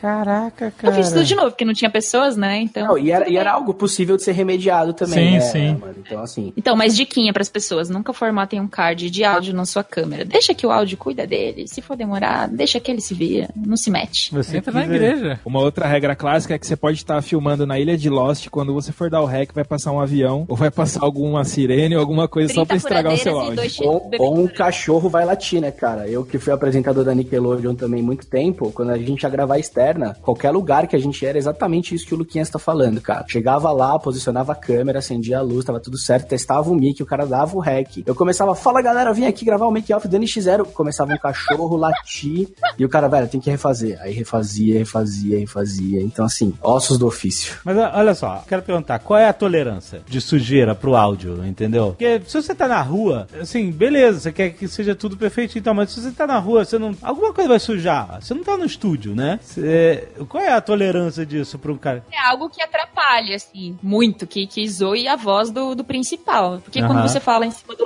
lapela, ele vai cobrindo, né? Mas realmente, se é uma furadeira ou se é um bebê chorando, um cachorro latino, não tem como. E tem uma outra clássica também, que quando você vai gravar na rua ou vai gravar em algum ambiente que tem esse ruidinho de fundo, na edição você põe uma trilhazinha bem baixinha que esconde o, o ruído e aí tá tranquilo. É, e se o cachorro latir, bota a imagem de um cachorro latindo que tá tudo bem. É, e uma coisa também que eu acho que vale puxar uma dica disso é assim, eu acho que a escolha do equipamento também, muitas vezes ela ajuda contra as roubadas. Então assim, o que eu tô querendo dizer com isso? Eu gravei recentemente agora um evento, eu fui fazer uma cobertura, fui lá gravar para um evento e tava um barulho porque ia ter um show ao vivo. Nesse caso, usar um lapela ou usar um boom seria uma escolha que ajudaria a- o nosso perrengue. Então assim, um, um mic direcional de mão, que é o mesmo que os caras, né, cobrem tipo Rock in Rio assim, é o ideal nesse caso. Então foi uma coisa que eu pedi muito quando a gente foi fazer o job, nem era uma produção minha, eu tava indo como repórter apresentador, mas eu falei, galera, não pira de querer levar um boom ou levar um lapela, porque a gente vai estar num show e o único microfone que a gente consegue gravar direito nessa situação é usar um mic de mão. O famoso SM58 lá na mão, beleza, não vai ter problema. Vai vazar um pouco, é isso que o Jovem Nerd falou, vai estar lá, vai vazar um pouquinho, mas faz parte do contexto. Estamos num evento, tá rolando um show, e aí a É. galera vai ver que vazou um pouquinho, né? E aí eu falo isso estendendo também pro vídeo, porque muita gente que me segue pergunta, tipo, ah, cara, é, eu vou comprar tal câmera, eu vou comprar tal lente, meu negócio é lente fixa, porque eu tenho um olhar, eu gosto de trabalhar com lente fixa, tudo desfocadão, não sei o quê. Aí eu falo, cara, legal, se funciona isso pros seus jobs e a sua estética e, e dá certo, beleza. Agora, às vezes o cara escolhe um equipamento desse, que é um equipamento mais difícil, entre aspas, de trabalhar, porque o foco é mais sensível, porque ele, o cara não tem como dar zoom, ele tem que ficar andando com a câmera pra frente ou pra trás, e vai fazer um job mais de guerrilha, ele tá fazendo é, com que uma escolha errada de equipamento vá atrapalhar o trabalho dele, né? É. Então, isso também é uma forma que muita gente que tá começando acaba escolhendo equipamento errado pra fazer um tipo de trabalho ou cobertura e acaba se colocando numa situação difícil. Importante falar que pra quem quer começar a fazer evento assim, uma lente perfeita é a 2470, porque ela vem do angular até o tele e tem o zoomzinho, né? Que se tem um problema ali, se abre, fecha, ela é clarinha também. Eu acho que é uma das melhores. Uma angular com tele, melhor coisa, assim. Eu tava gravando um programa de para um canal de TV que é isso é bem comum, né? Que é tipo um documentáriozinho de algum artista, né? E eu tava acompanhando um rapper conhecido de hoje, assim, um rapper atual. E aí você acompanha o cara durante o show e tal. E aí eu levei um microfone que eu tinha ganhado num evento, num sorteio, que é um Rode, que ele é uma bolinha. Só que eu não tinha testado ele no campo ainda. Não tinha lido nada sobre ele. E eu não sou, minha especialidade não é áudio, né? E aí eu falei, ah, vou levar, vou levar esse microfone pra testar e, e levei. O certo que a galera usa mesmo é um direcional, né? Que aí você consegue secar o ambiente e onde ele tá apontado, o áudio fica melhor. É o que a gente usa pra gravar documentário é, e evento e tal. E aí eu fui com esse daí da bolinha pra testar, né? Eu falei, putz, deve ser legal, não sei o que. E gravei eu, dois dias seguindo o cara com esse microfone, entreguei o material tal. Depois só tomei uma comida violenta do diretor, porque esse microfone ele é pra gravar ambiência e não gravar direcional ou Puta merda. e- porque ele tem a- duas cápsulas cruzadas, né? Tipo o do H4N, sabe? Aham. Eu não sabia, eu fui na, na ignorância mesmo. E aí, o, a, maior, a maior parte dos takes que tinha texto, alguma coisa, aparecia minha respiração atrás, porque às vezes eu tinha que correr alguma coisa. Puta, eu tava respirando.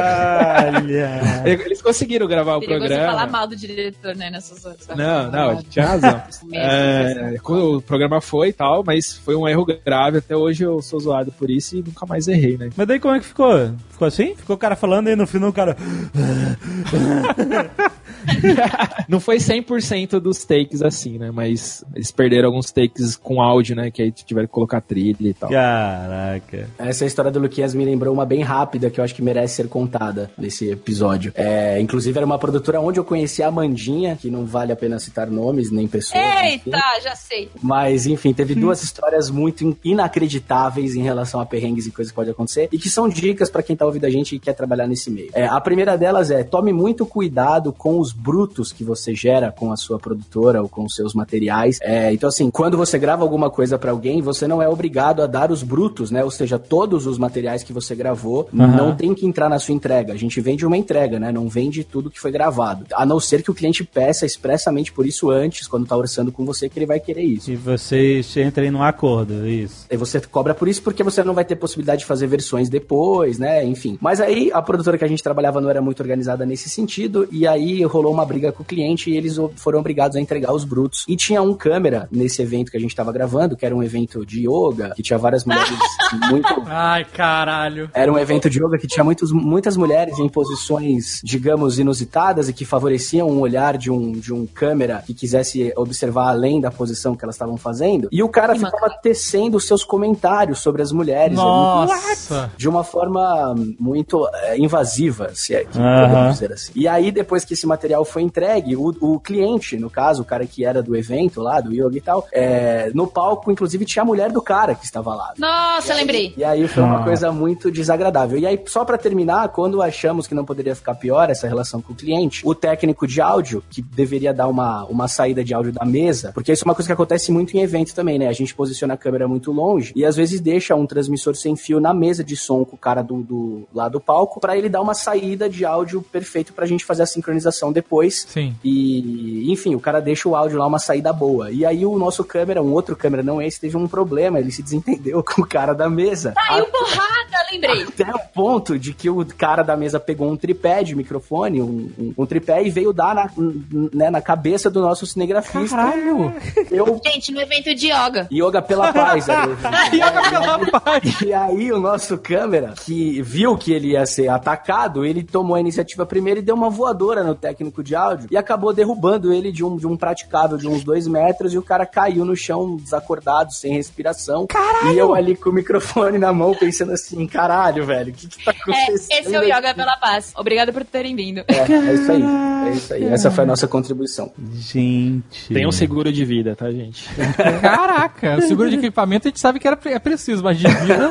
Tem os dois. história foi inacreditável. Nossa, que bizarro lembrar desses negócios.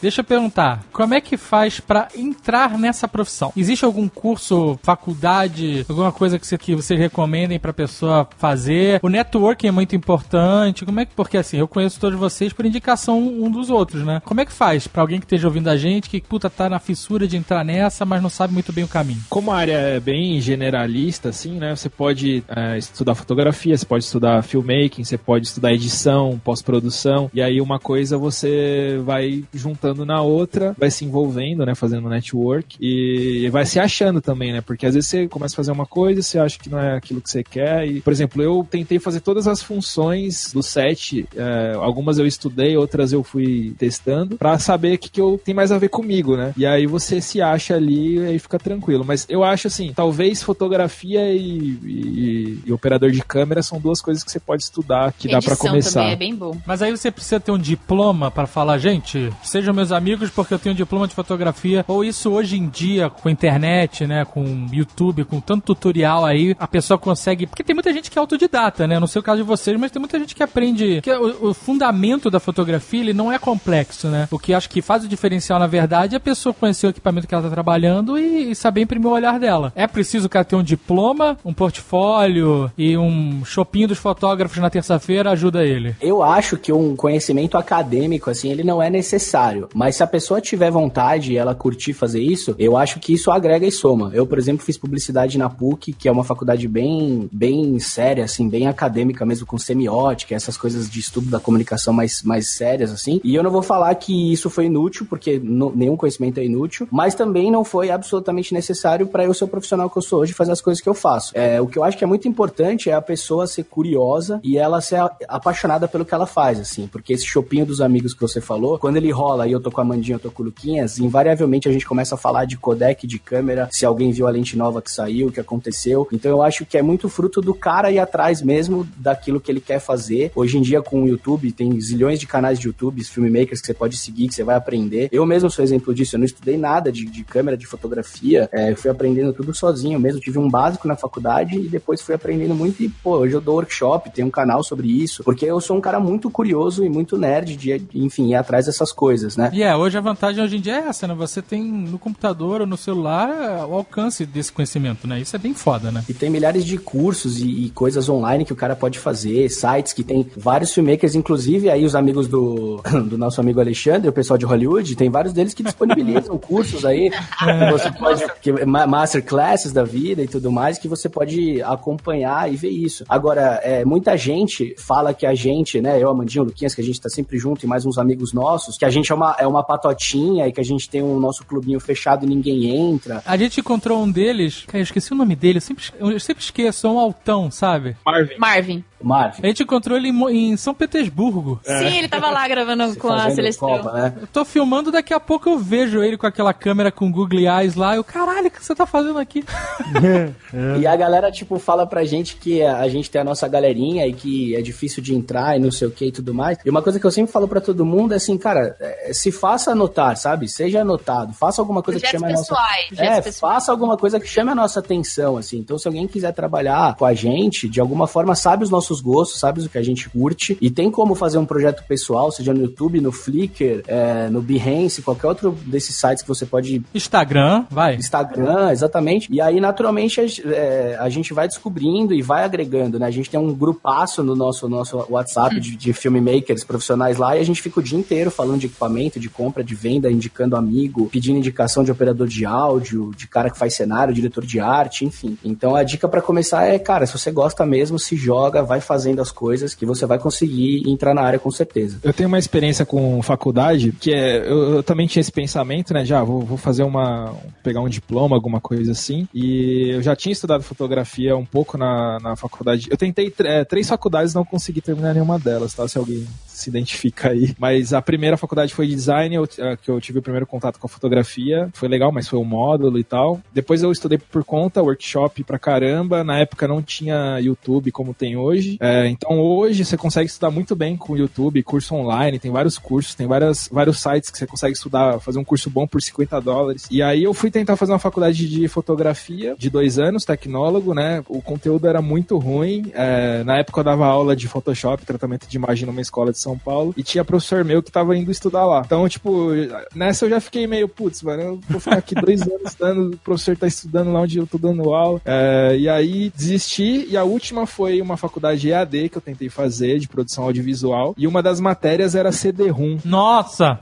Não, não. bem, bem atual, bem atual o currículo, hein, Luquinhas? Não acredito. Então, seguindo a dica que até tem no Nerdcast de fotografia, é, se não me engano foi o Inácio que deu essa dica, que é, por exemplo, fazer uma faculdade de outra coisa que possa te agregar, agregar como vida, não como técnica. Um exemplo que ele deu foi o Sebastião Salgado, que é graduado em economia. E aí isso foi fundamental para ele é, usar as técnicas da fotografia para trazer uma mensagem. Então, talvez a parte técnica você consiga aprender online com um amigo, network ou na estrada mesmo, e aí você pode fazer um curso que te agregue de outra forma, né? Uma universidade. Eu acho, assim, que você, o filmmaker, ele tem que saber um pouquinho de tudo. Realmente é legal você procurar nos cursos técnicos, na, no YouTube. Mas é importante você se focar em uma das áreas. Não adianta você ser bom em um pouquinho, mais ou menos em um pouquinho de tudo e você não ser bom em nada, sabe? Tipo, foca. Tipo, o Luquinhas é, é mega bom dirigindo e editando também. E faz de tudo um pouco. O Américo, ele, ele é ator, ele também faz direção, mas todo mundo faz um pouco de tudo. Tipo, Luquinha faz um Hyperlapse Show também. Fez lá pra gente na CCXP, ficou irado. é, eu gastei.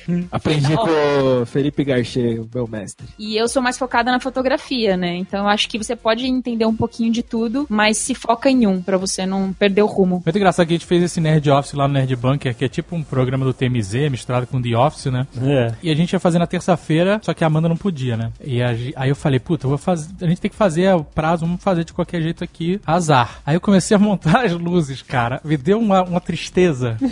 Ai, você sentiu na minha pele, né, meu amor? Eu mandei, não, porque tava ficando muito ruim do meu jeito, sabe? Aí eu falei, Amanda, ainda rola amanhã.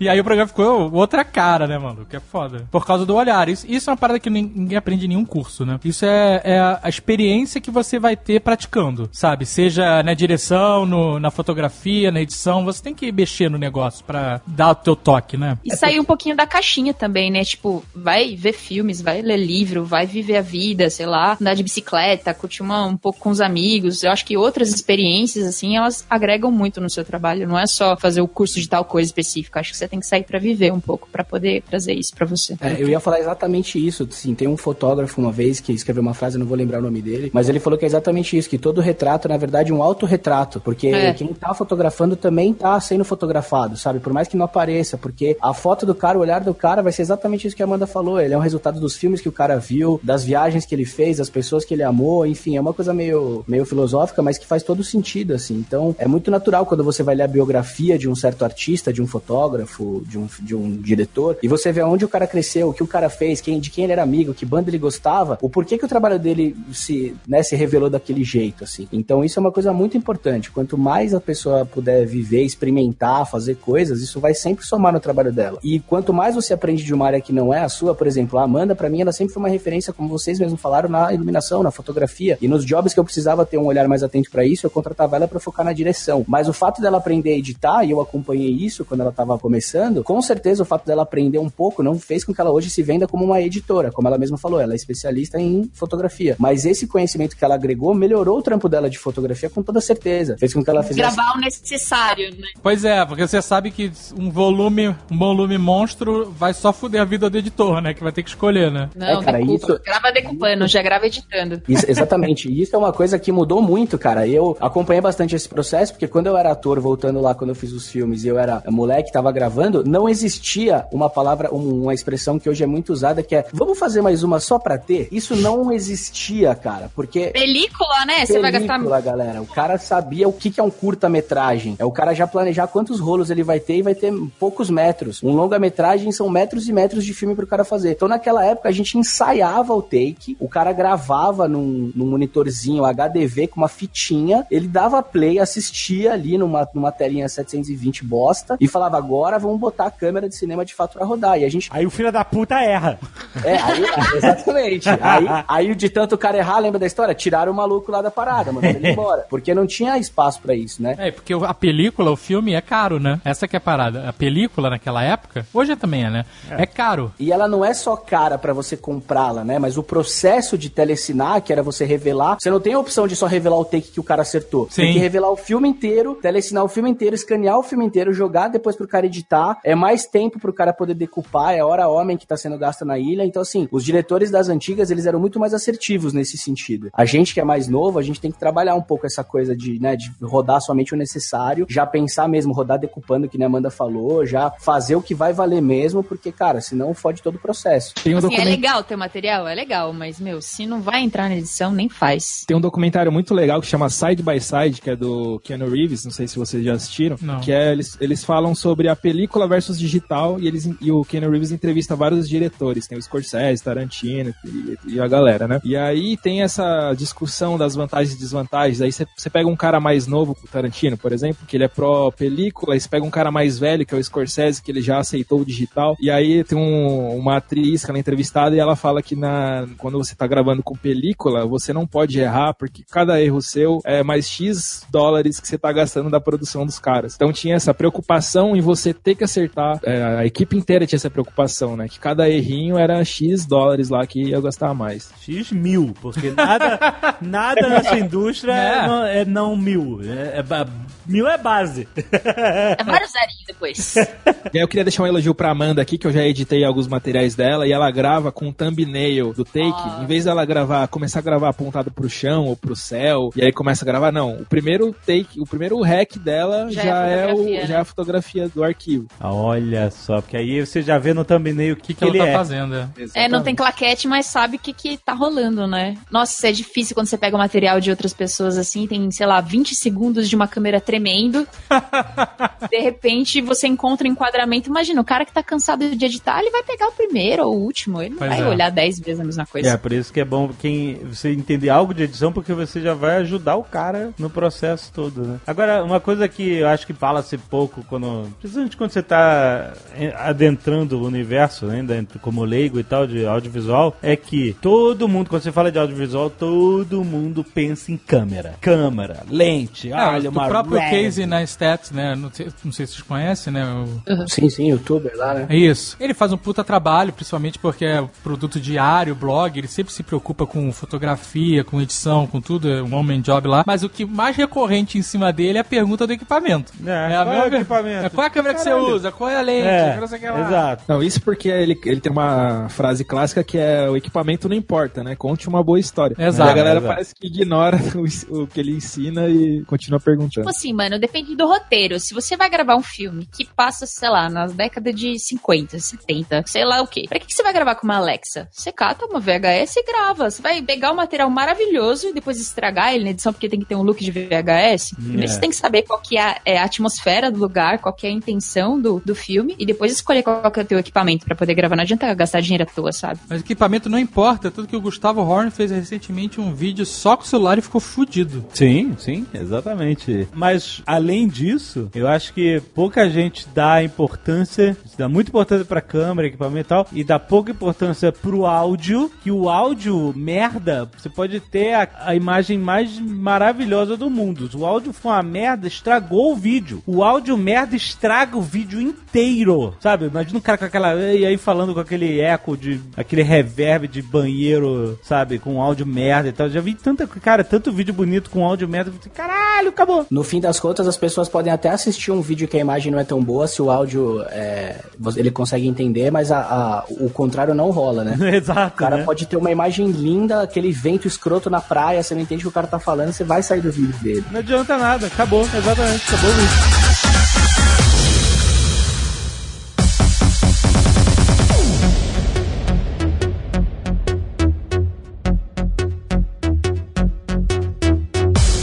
eu sinto muito assim que as pessoas, elas muitas vezes elas querem, elas são preguiçosas. Elas vão atrás justamente da forma e não do conteúdo. Então o cara vê o sucesso que vocês fazem, aí ele vem me perguntar porque eu conheço vocês, que câmera vocês usam, qual software que vocês editam. E eu falo, galera, vocês não entendem que o valor que tem ali é a participação dos caras, é o roteiro que eles fazem, o conteúdo que eles têm. E independente do software, cara, o cara que edita as brincadeiras e tal é o talento do cara. Então assim, o Casey, o, o Gustavo Horn, esses caras que conseguem contar, que dominam storytelling, conseguem mostrar, contar histórias pra gente, independe do equipamento que ele quer. E a galera muitas vezes ela quer assim, não, se eu copiar os equipamentos do youtuber tal ou do produtor tal, eu vou ter uma qualidade foda e meu canal vai ser foda. E cara, desculpa desapontar, mas não, não tem nada a ver uma coisa com a outra. Você pode estar gravando conteúdo de head pro seu canal no YouTube e se você não tiver amanhã de contar ou fizer ou não caprichar no conteúdo, você vai produzir uma merda em 4K ou em 8K.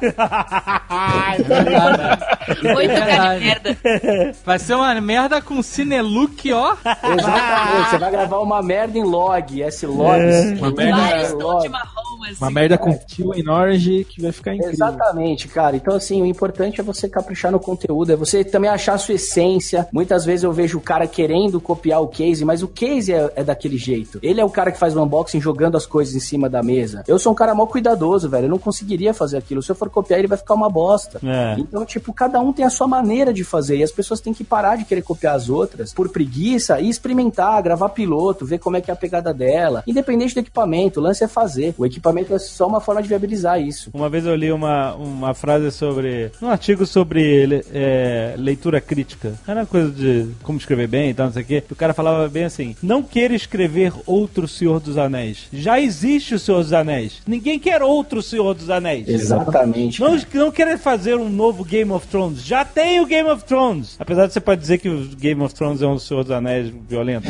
mas, mas, mas, de qualquer forma não é a mesma coisa, entendeu? É, é outra parada. Por mais que esses dois sejam. Não quer dizer que não escreva outra história medieval, de fantasia e tal. Mas é outra pegada. Não queira fazer a mesma pegada, igual. Isso serve pra filme, pra audiovisual, pra tudo, né, cara? Não queira fazer igual o Casey. O Casey já faz o Casey. Você pode se influenciar pelo Casey e por outros tantos e aí criar, achar a sua parada, né? E um erro muito comum é que a galera inverte o processo, né? A ideia é você ter uma ideia, uma história, e quais as ferramentas que você precisa pra contar essa história. E a galera faz o contrário. É, eu tenho esse equipamento, o que, que eu posso fazer com esse equipamento? Então, um exemplo, o filme Barry Lyndon, né, do, do Kubrick, ele usou uma lente lá que a NASA fez, não sei o quê, porque ele precisava filmar é, sem luz, né, com luz ambiente, com luz de velas de e tal, velas. ele não tinha, ele não ia iluminar com luz de cinema, ele precisava de um equipamento que pudesse captar essa imagem pra ele contar a história dele. E não a NASA deu lá uma lente pra ele, ele falou: "Ah, vou fazer um filme sem luz só pra poder usar essa, essa lente". É. Então, é, como o Casey mesmo diz, né, a história é o rei. Então, você tem uma história, você tem uma ideia, qual que é a ferramenta que você vai precisar pra contar essa história? E não, eu tenho uma rede, agora eu vou gravar qualquer coisa com ela, porque eu tenho que usar ela, eu tenho que gastar esse equipamento. Agora, luz é outra parada que eu ia falar que também tem a importância do áudio. É sem luz não tem, né, cara? A luz tem que ter. Tudo que a câmera capta é luz. A câmera não tá filmando você, não tá filmando o seu cenário. Nada disso é visível sem luz. Se você apagar a luz, não tem cenário, não tem você, não tem porra nenhuma. A câmera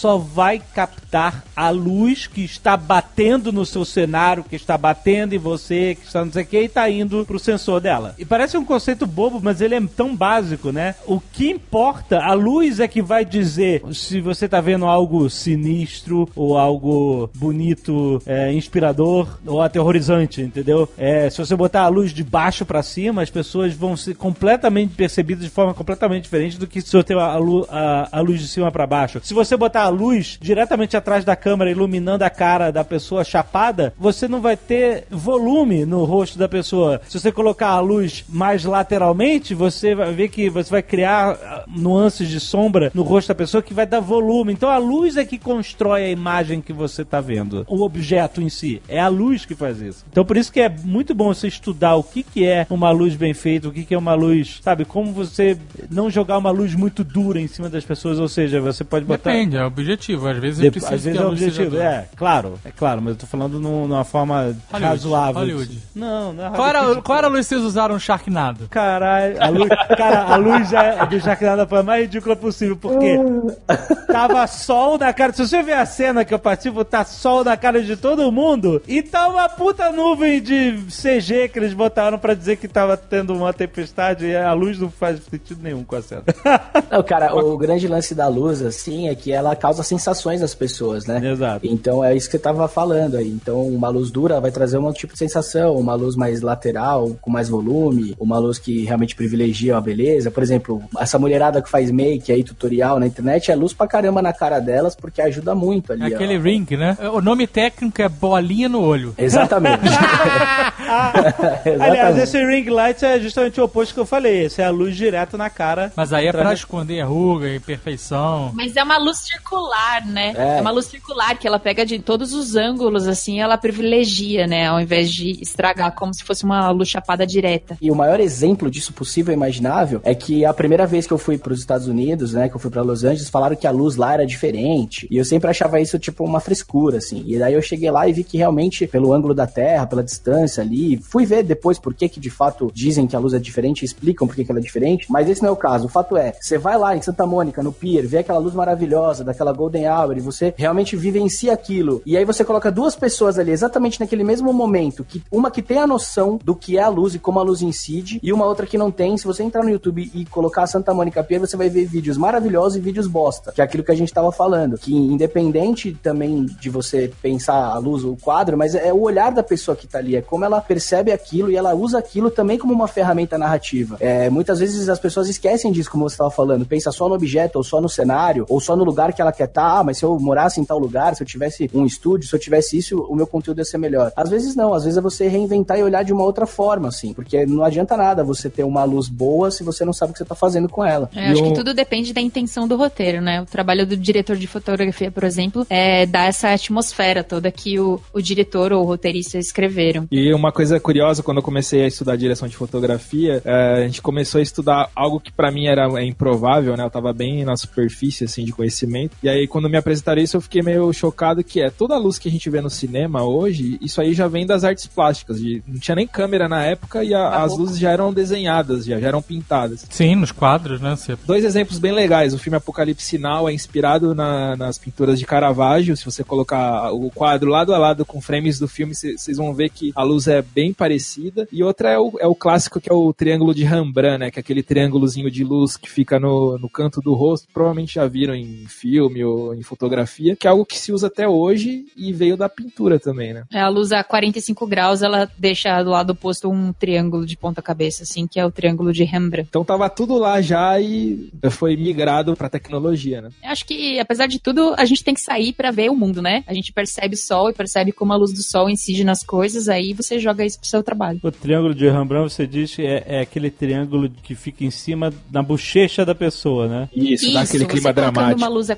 45 graus do objeto principal, você vai ver que do outro lado vai se formar, abaixo dos olhos, um triângulo de ponta cabeça, assim. Um, um triângulo de luz, que o resto é tudo sombreado, né? É isso. Isso, Isso, aí isso. É, é esse movimento, né? Essa forma que dá. Esse é o key light. Se você quiser, você joga um fio light, Uhum. que é um pouquinho mais suave, só pra dar uma acendida nessas pequenas sombras que se formam nesse triângulo. E também tem o Caraca. contra, né? Você joga o contra, depois você faz a, a luz da cena toda, aí você vai começando a montar a fotografia. E outro exemplo de luz interessante, falando nisso que você comentou, Alexandre, é que você, vou, vou dar um exemplo bem esdrúxulo aqui, tá? Você pega uma cena que é pra ser sensual, que você vai usar sombras, que você vai usar uma luz suave, que vai dar curvas, e aí você vai lá, acende todas as luzes. Uma cena que era sensual de um filme, de um cinema, de um filme francês, pode virar um- uma, uma cesta sexy, por exemplo. Um- o Emanuele, sabe? Então, Sim, tipo, sim. só a mesma, os mesmos atores na mesma cena, a luz mudaria tudo. Exato, exatamente. E a galera que erra muito no croma, né? Ah.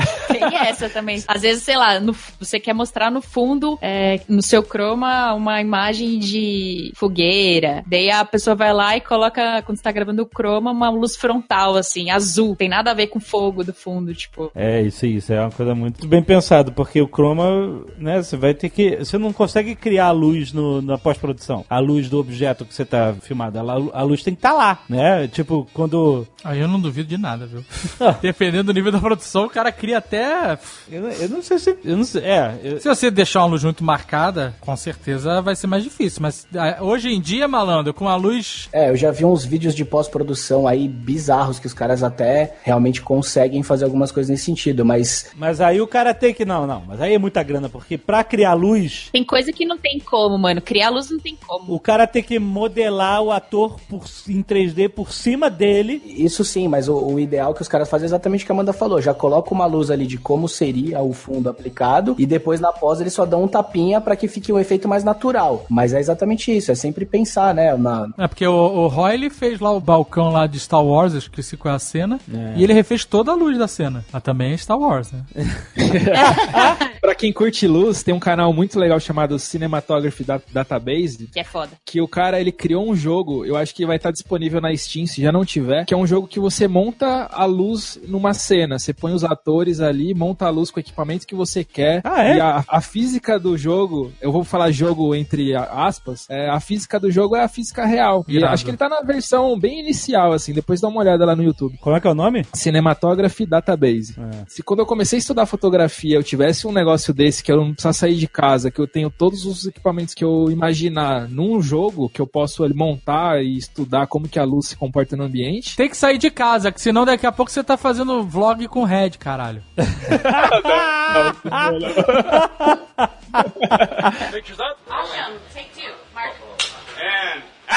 Amanda, você já fez uns jobs. é, você fez aquele programa. Como é que é? O Mundo Segundo os Brasileiros, é isso? O mundo segundo os brasileiros. E você fez recentemente um reality show no mato, na praia, né?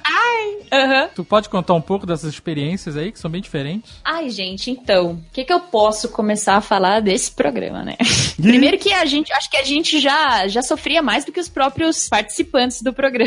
Ah, com certeza. Ah, sei lá, eles estavam lá na ilha de boa, mas a gente tinha que andar, pegar um safari todo dia de manhã. Ficava a 40 minutos da ilha, né? Então a gente pegava esse safari, equipe de 10 pessoas, mais ou menos, umas 7, é, operadores de áudio e operadores de câmera, e diretores de conteúdo. E a gente chegava até o local, só que nesse safari balançava pra caralho. Ah, pá, pá, pá, pá, durante uma hora se batendo no meio do mato. A gente também ficava descalço, não adiantava nada colocar tênis, porque chegava no final do dia, não tava tudo zoado, então a gente já ia trabalhar com a roupa mais fim de trapo do mundo. Era tipo um reality show desses de, de natureza, que a galera tá na natureza. É, de sobrevivência. Tinham, sei lá, Sobrevivência, olha aí. Pelados e largados. tipo isso. Tipo isso. Só que tinha os heróis e os. Os guerreiros e os heróis. Os heróis eram famosos, os heróis e os guerreiros eram os não famosos. Enfim, a gente chegava lá e tinha que gravar as situações deles, né? Primeiro que. Eu não sei se eu posso comentar muitas coisas assim, mas a gente, sei lá, a gente tinha que cagar no mato, né? Imagina, eu não tinha banheiro químico. Caraca! Todo É, dia de né? manhã eu chegava, mano. Eu, sério, a gente saía. Tinha uma plaquinha assim no, no poste que tinha que escrever no papel banheiro ocupado ou banheiro desocupado. Daí eu andava uns 20 metros e, e cagava. Daí eu voltava e ia começar a trabalhar. tipo Bear Girls. tipo Bear Grylls. Aí chegava lá, a gente ficava 10, 12 horas no sol gravando. Tipo, se você tivesse problemas, a gente comia coco, né? Muito.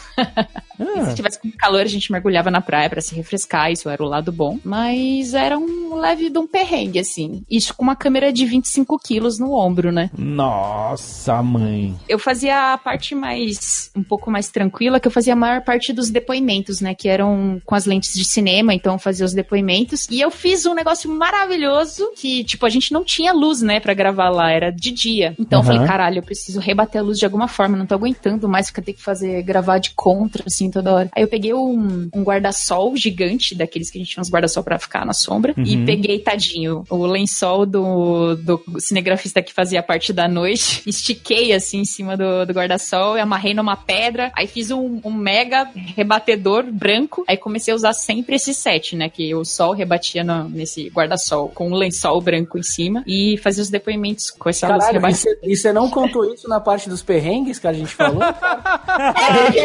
Não deu, não deu, foi muita coisa. Não, foi muito bem. E quando é que a gente gravava à beira-mar, assim, né? Às vezes ventava, ventava pra caralho, e daí o guarda-sol voava e tinha que pegar mais pedra. Tipo, a gente saía pra pegar pedra, assim, e colocar no meio do guarda-sol. Mano, mano, era perrengue. Pô, mas os caras te botavam uma câmera de 25 quilos no ombro e não tinha um, um- um rebatedor? Não, não tinha. Mas nessa hora a gente fazia no tripé, entendeu? No tripé, era no tripé, beleza. Só que depois tinha um reality, eu fazia a câmera de detalhe do reality. Aí era no sol com a câmera no ombro de 25 quilos, era isso. Teve uma hora até que as participantes do programa pegaram a câmera e falaram assim: deixa eu ver, deixa eu ver qual que é esse peso aí que você carrega. Ela segurava assim, porra, mano, como assim? É o que fala, né? Mais foda que o Bear Grylls é o cameraman do Bear Grylls, que faz tudo que ele faz com a câmera nas costas. Exatamente. Nossa, e teve um dia que eu peguei. Assim, tinha muito mosquito lá, assim, muito mosquito. Gen- Gente, é só pra situar. Eu fiquei três meses, né, no Caribe, não foi só, tipo, um mês, assim. A gente voltei 10 quilos mais magra. Nossa, mano. e bem queimada, laranja. dieta do coco, dieta do coco by Amanda. Era do coco.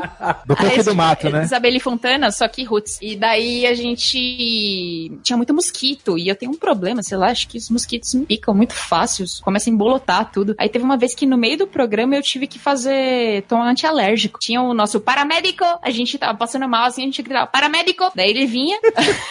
E a gente tomava remédio. Só que, mano, antialérgico é foda, né? Porque você fica. É um sono do caralho. Derruba, sono né? do caralho. E eu gravando assim, e tive uma hora que a gente tinha que correr pra fazer o reality, que depois que os participantes faziam a prova, entrava a equipe de reality e já pegava um depoimento deles de como que foi, ah, e a parte que eles caíram, sei lá. Mano, e eu já tava entrando toda meio que torta, assim, porque o remédio começou a fazer efeito, tipo, andando, Caraca. quebrando de um lado pro outro. Bom, enfim, perrengues era assim todo dia. Meu Em compensação, o mundo segundo os brasileiros é moleza, né? Hotel 5 estrelas. Ah, tá. Nunca, nunca é moleza, nunca é moleza. Eu acho que foi, acho que hora, né, na real, porque a gente, eu gravava cinco locações por dia com um brasileiro, então a gente acordava e gravava ele tomando café, depois ele ia pra um parque, sei lá, e depois a gente gravava ele num restaurante foda, e depois ele ia no museu, e depois ele ia pra uma balada. Então eu não aproveitava o dia, né, a gente gravava o dia inteiro e eu não curtia o lugar. Tem uma vez que eu fui pra Noruega e a gente foi gravar os mundos segundos brasileiros na Noruega, né, e era época de solstício, que tem aquele sol da meia-noite, né, 23 horas e um pouquinho de, de, de luz e uns, sei lá, 40 minutos de, de escuro. E tava rolando um ritual xamânico, se liga. Caraca. Ritual xamânico. Aí Eu tava gravando lá e, tipo, foi legal nesse escopo de programa, porque era só eu de câmera e mais uma produtora de conteúdo. Então eu também tinha que cuidar do áudio, né? Bom, enfim, eu tava gravando durante esses 40 minutos o, o ritual xamânico. E era uma época de broadcast, mini DV ainda, né? Então a gente tinha que trocar fitinha, né? Do, quando dava, lotava o- a memória, a gente colocava fitinha. Daí eu falava toda hora, assim, pra produtora de conteúdo baixinho. Falava assim, fita, fita. Enquanto tava rolando o ritual xamânico, os caras batendo nos tambores. E eu, a fita. E os caras olhando assim pra mim com uma cara de. Mano, como assim? Puto, né? Porque eu tava falando fita, fita, fita. Bom, enfim, acabou o ritual. Eu cheguei no cara do, da organização e falei, mano, o que que aconteceu? Só que eu falei fita, vocês estavam meio, meio de cara feia pra mim. Ele falou assim, então, é que fita aqui é buceta. Aí você.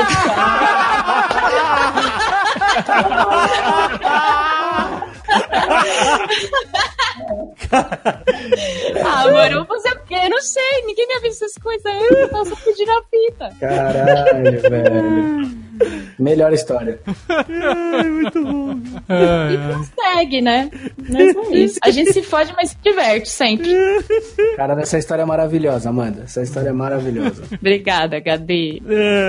Querem deixar recadinhos, redes sociais? Amanda tem um projeto irado no Instagram. Ah, gente, que legal. Bom, bom, eu tenho, quem quiser me seguir aí, é a Amanda, arroba Amanda Lousada no Instagram. E agora eu tô com um projetinho bem legal que é que mistura foto e ilustração. Dá uma olhadinha lá. E se você for um ilustrador e tiver interessado no projeto, só me manda uma DM que a gente conversa. Olha aí. É bem legal, não, é foda. Eu, toda foto eu peço, quero comprar os prints. Cara, a última que foi a da cidade, putz, eu não sei quem era o ilustrador, desculpa. O Valdeir, Valdeir manda muito. Todas são fodas, mas essa ficou especialmente foda. Não, é legal porque às vezes a gente, eu fotografo assim, um lance vazio, assim, uma paisagem, e eu penso no, meu, o que será que esse ilustrador vai querer colocar em cima, né? Então, tipo, quando vem o resultado, eu falo, nossa, que animal. Animal. Bom, se você quiser me seguir, é, pode me seguir no Instagram, arroba Luquinhas com Z. Eu tô produzindo conteúdo sobre audiovisual, podcast, vídeo, mas o Instagram é onde você pode encontrar os links e as divulgações que eu faço. Bom, e pra galera que quer me seguir aí, acho que o Instagram também é mais fácil, né? Arroba com Z de zoeira. E falando em zoeira, eu tenho o Audiovisuando, que é o meu canal no YouTube também, onde a gente discute quase tudo aí sobre o mundo do audiovisual. A gente fala sobre ética, fala sobre equipamentos, faz reviews, faz vlog também. Então, quem quiser acompanhar, será muito bem-vindo. E dentro de todas as latas de Fanta. Exatamente. ah, e também nos intervalos do Comedy Central, né, cara? Que eu sou a voz padrão do canal. Então você que gosta de escutar South Park, gosta de assistir Will Smith, Maluco no Pedaço. Ah, anuncia, vai, anuncia. aí. Não, é porque, enfim, eu falo porque muita gente que me conhece, amigos meus, muitas vezes não sabem que eu trabalho com isso. Então, é, é um canal que eu gosto porque tem muita coisa de stand-up, é um canal de humor, né, cara? Então a gente que gosta da zoeira é, é sempre legal. Mas vai, por favor, maluco do pedaço. Que horas passa? O Maluco no Pedaço. Então, o Maluco no Pedaço passa umas maratonas à noite. Não, assim, eu não então- quero que você fale, eu quero que você anuncie. Então tá. Entra no guarda-roupa. É. Vou falar uma que eu gravei, tipo, hoje, então, tá? Aham. A culpa é do Cabral. Todas as terças, às 9h15 da noite. Só no Comedy Central. Olha só, que demais.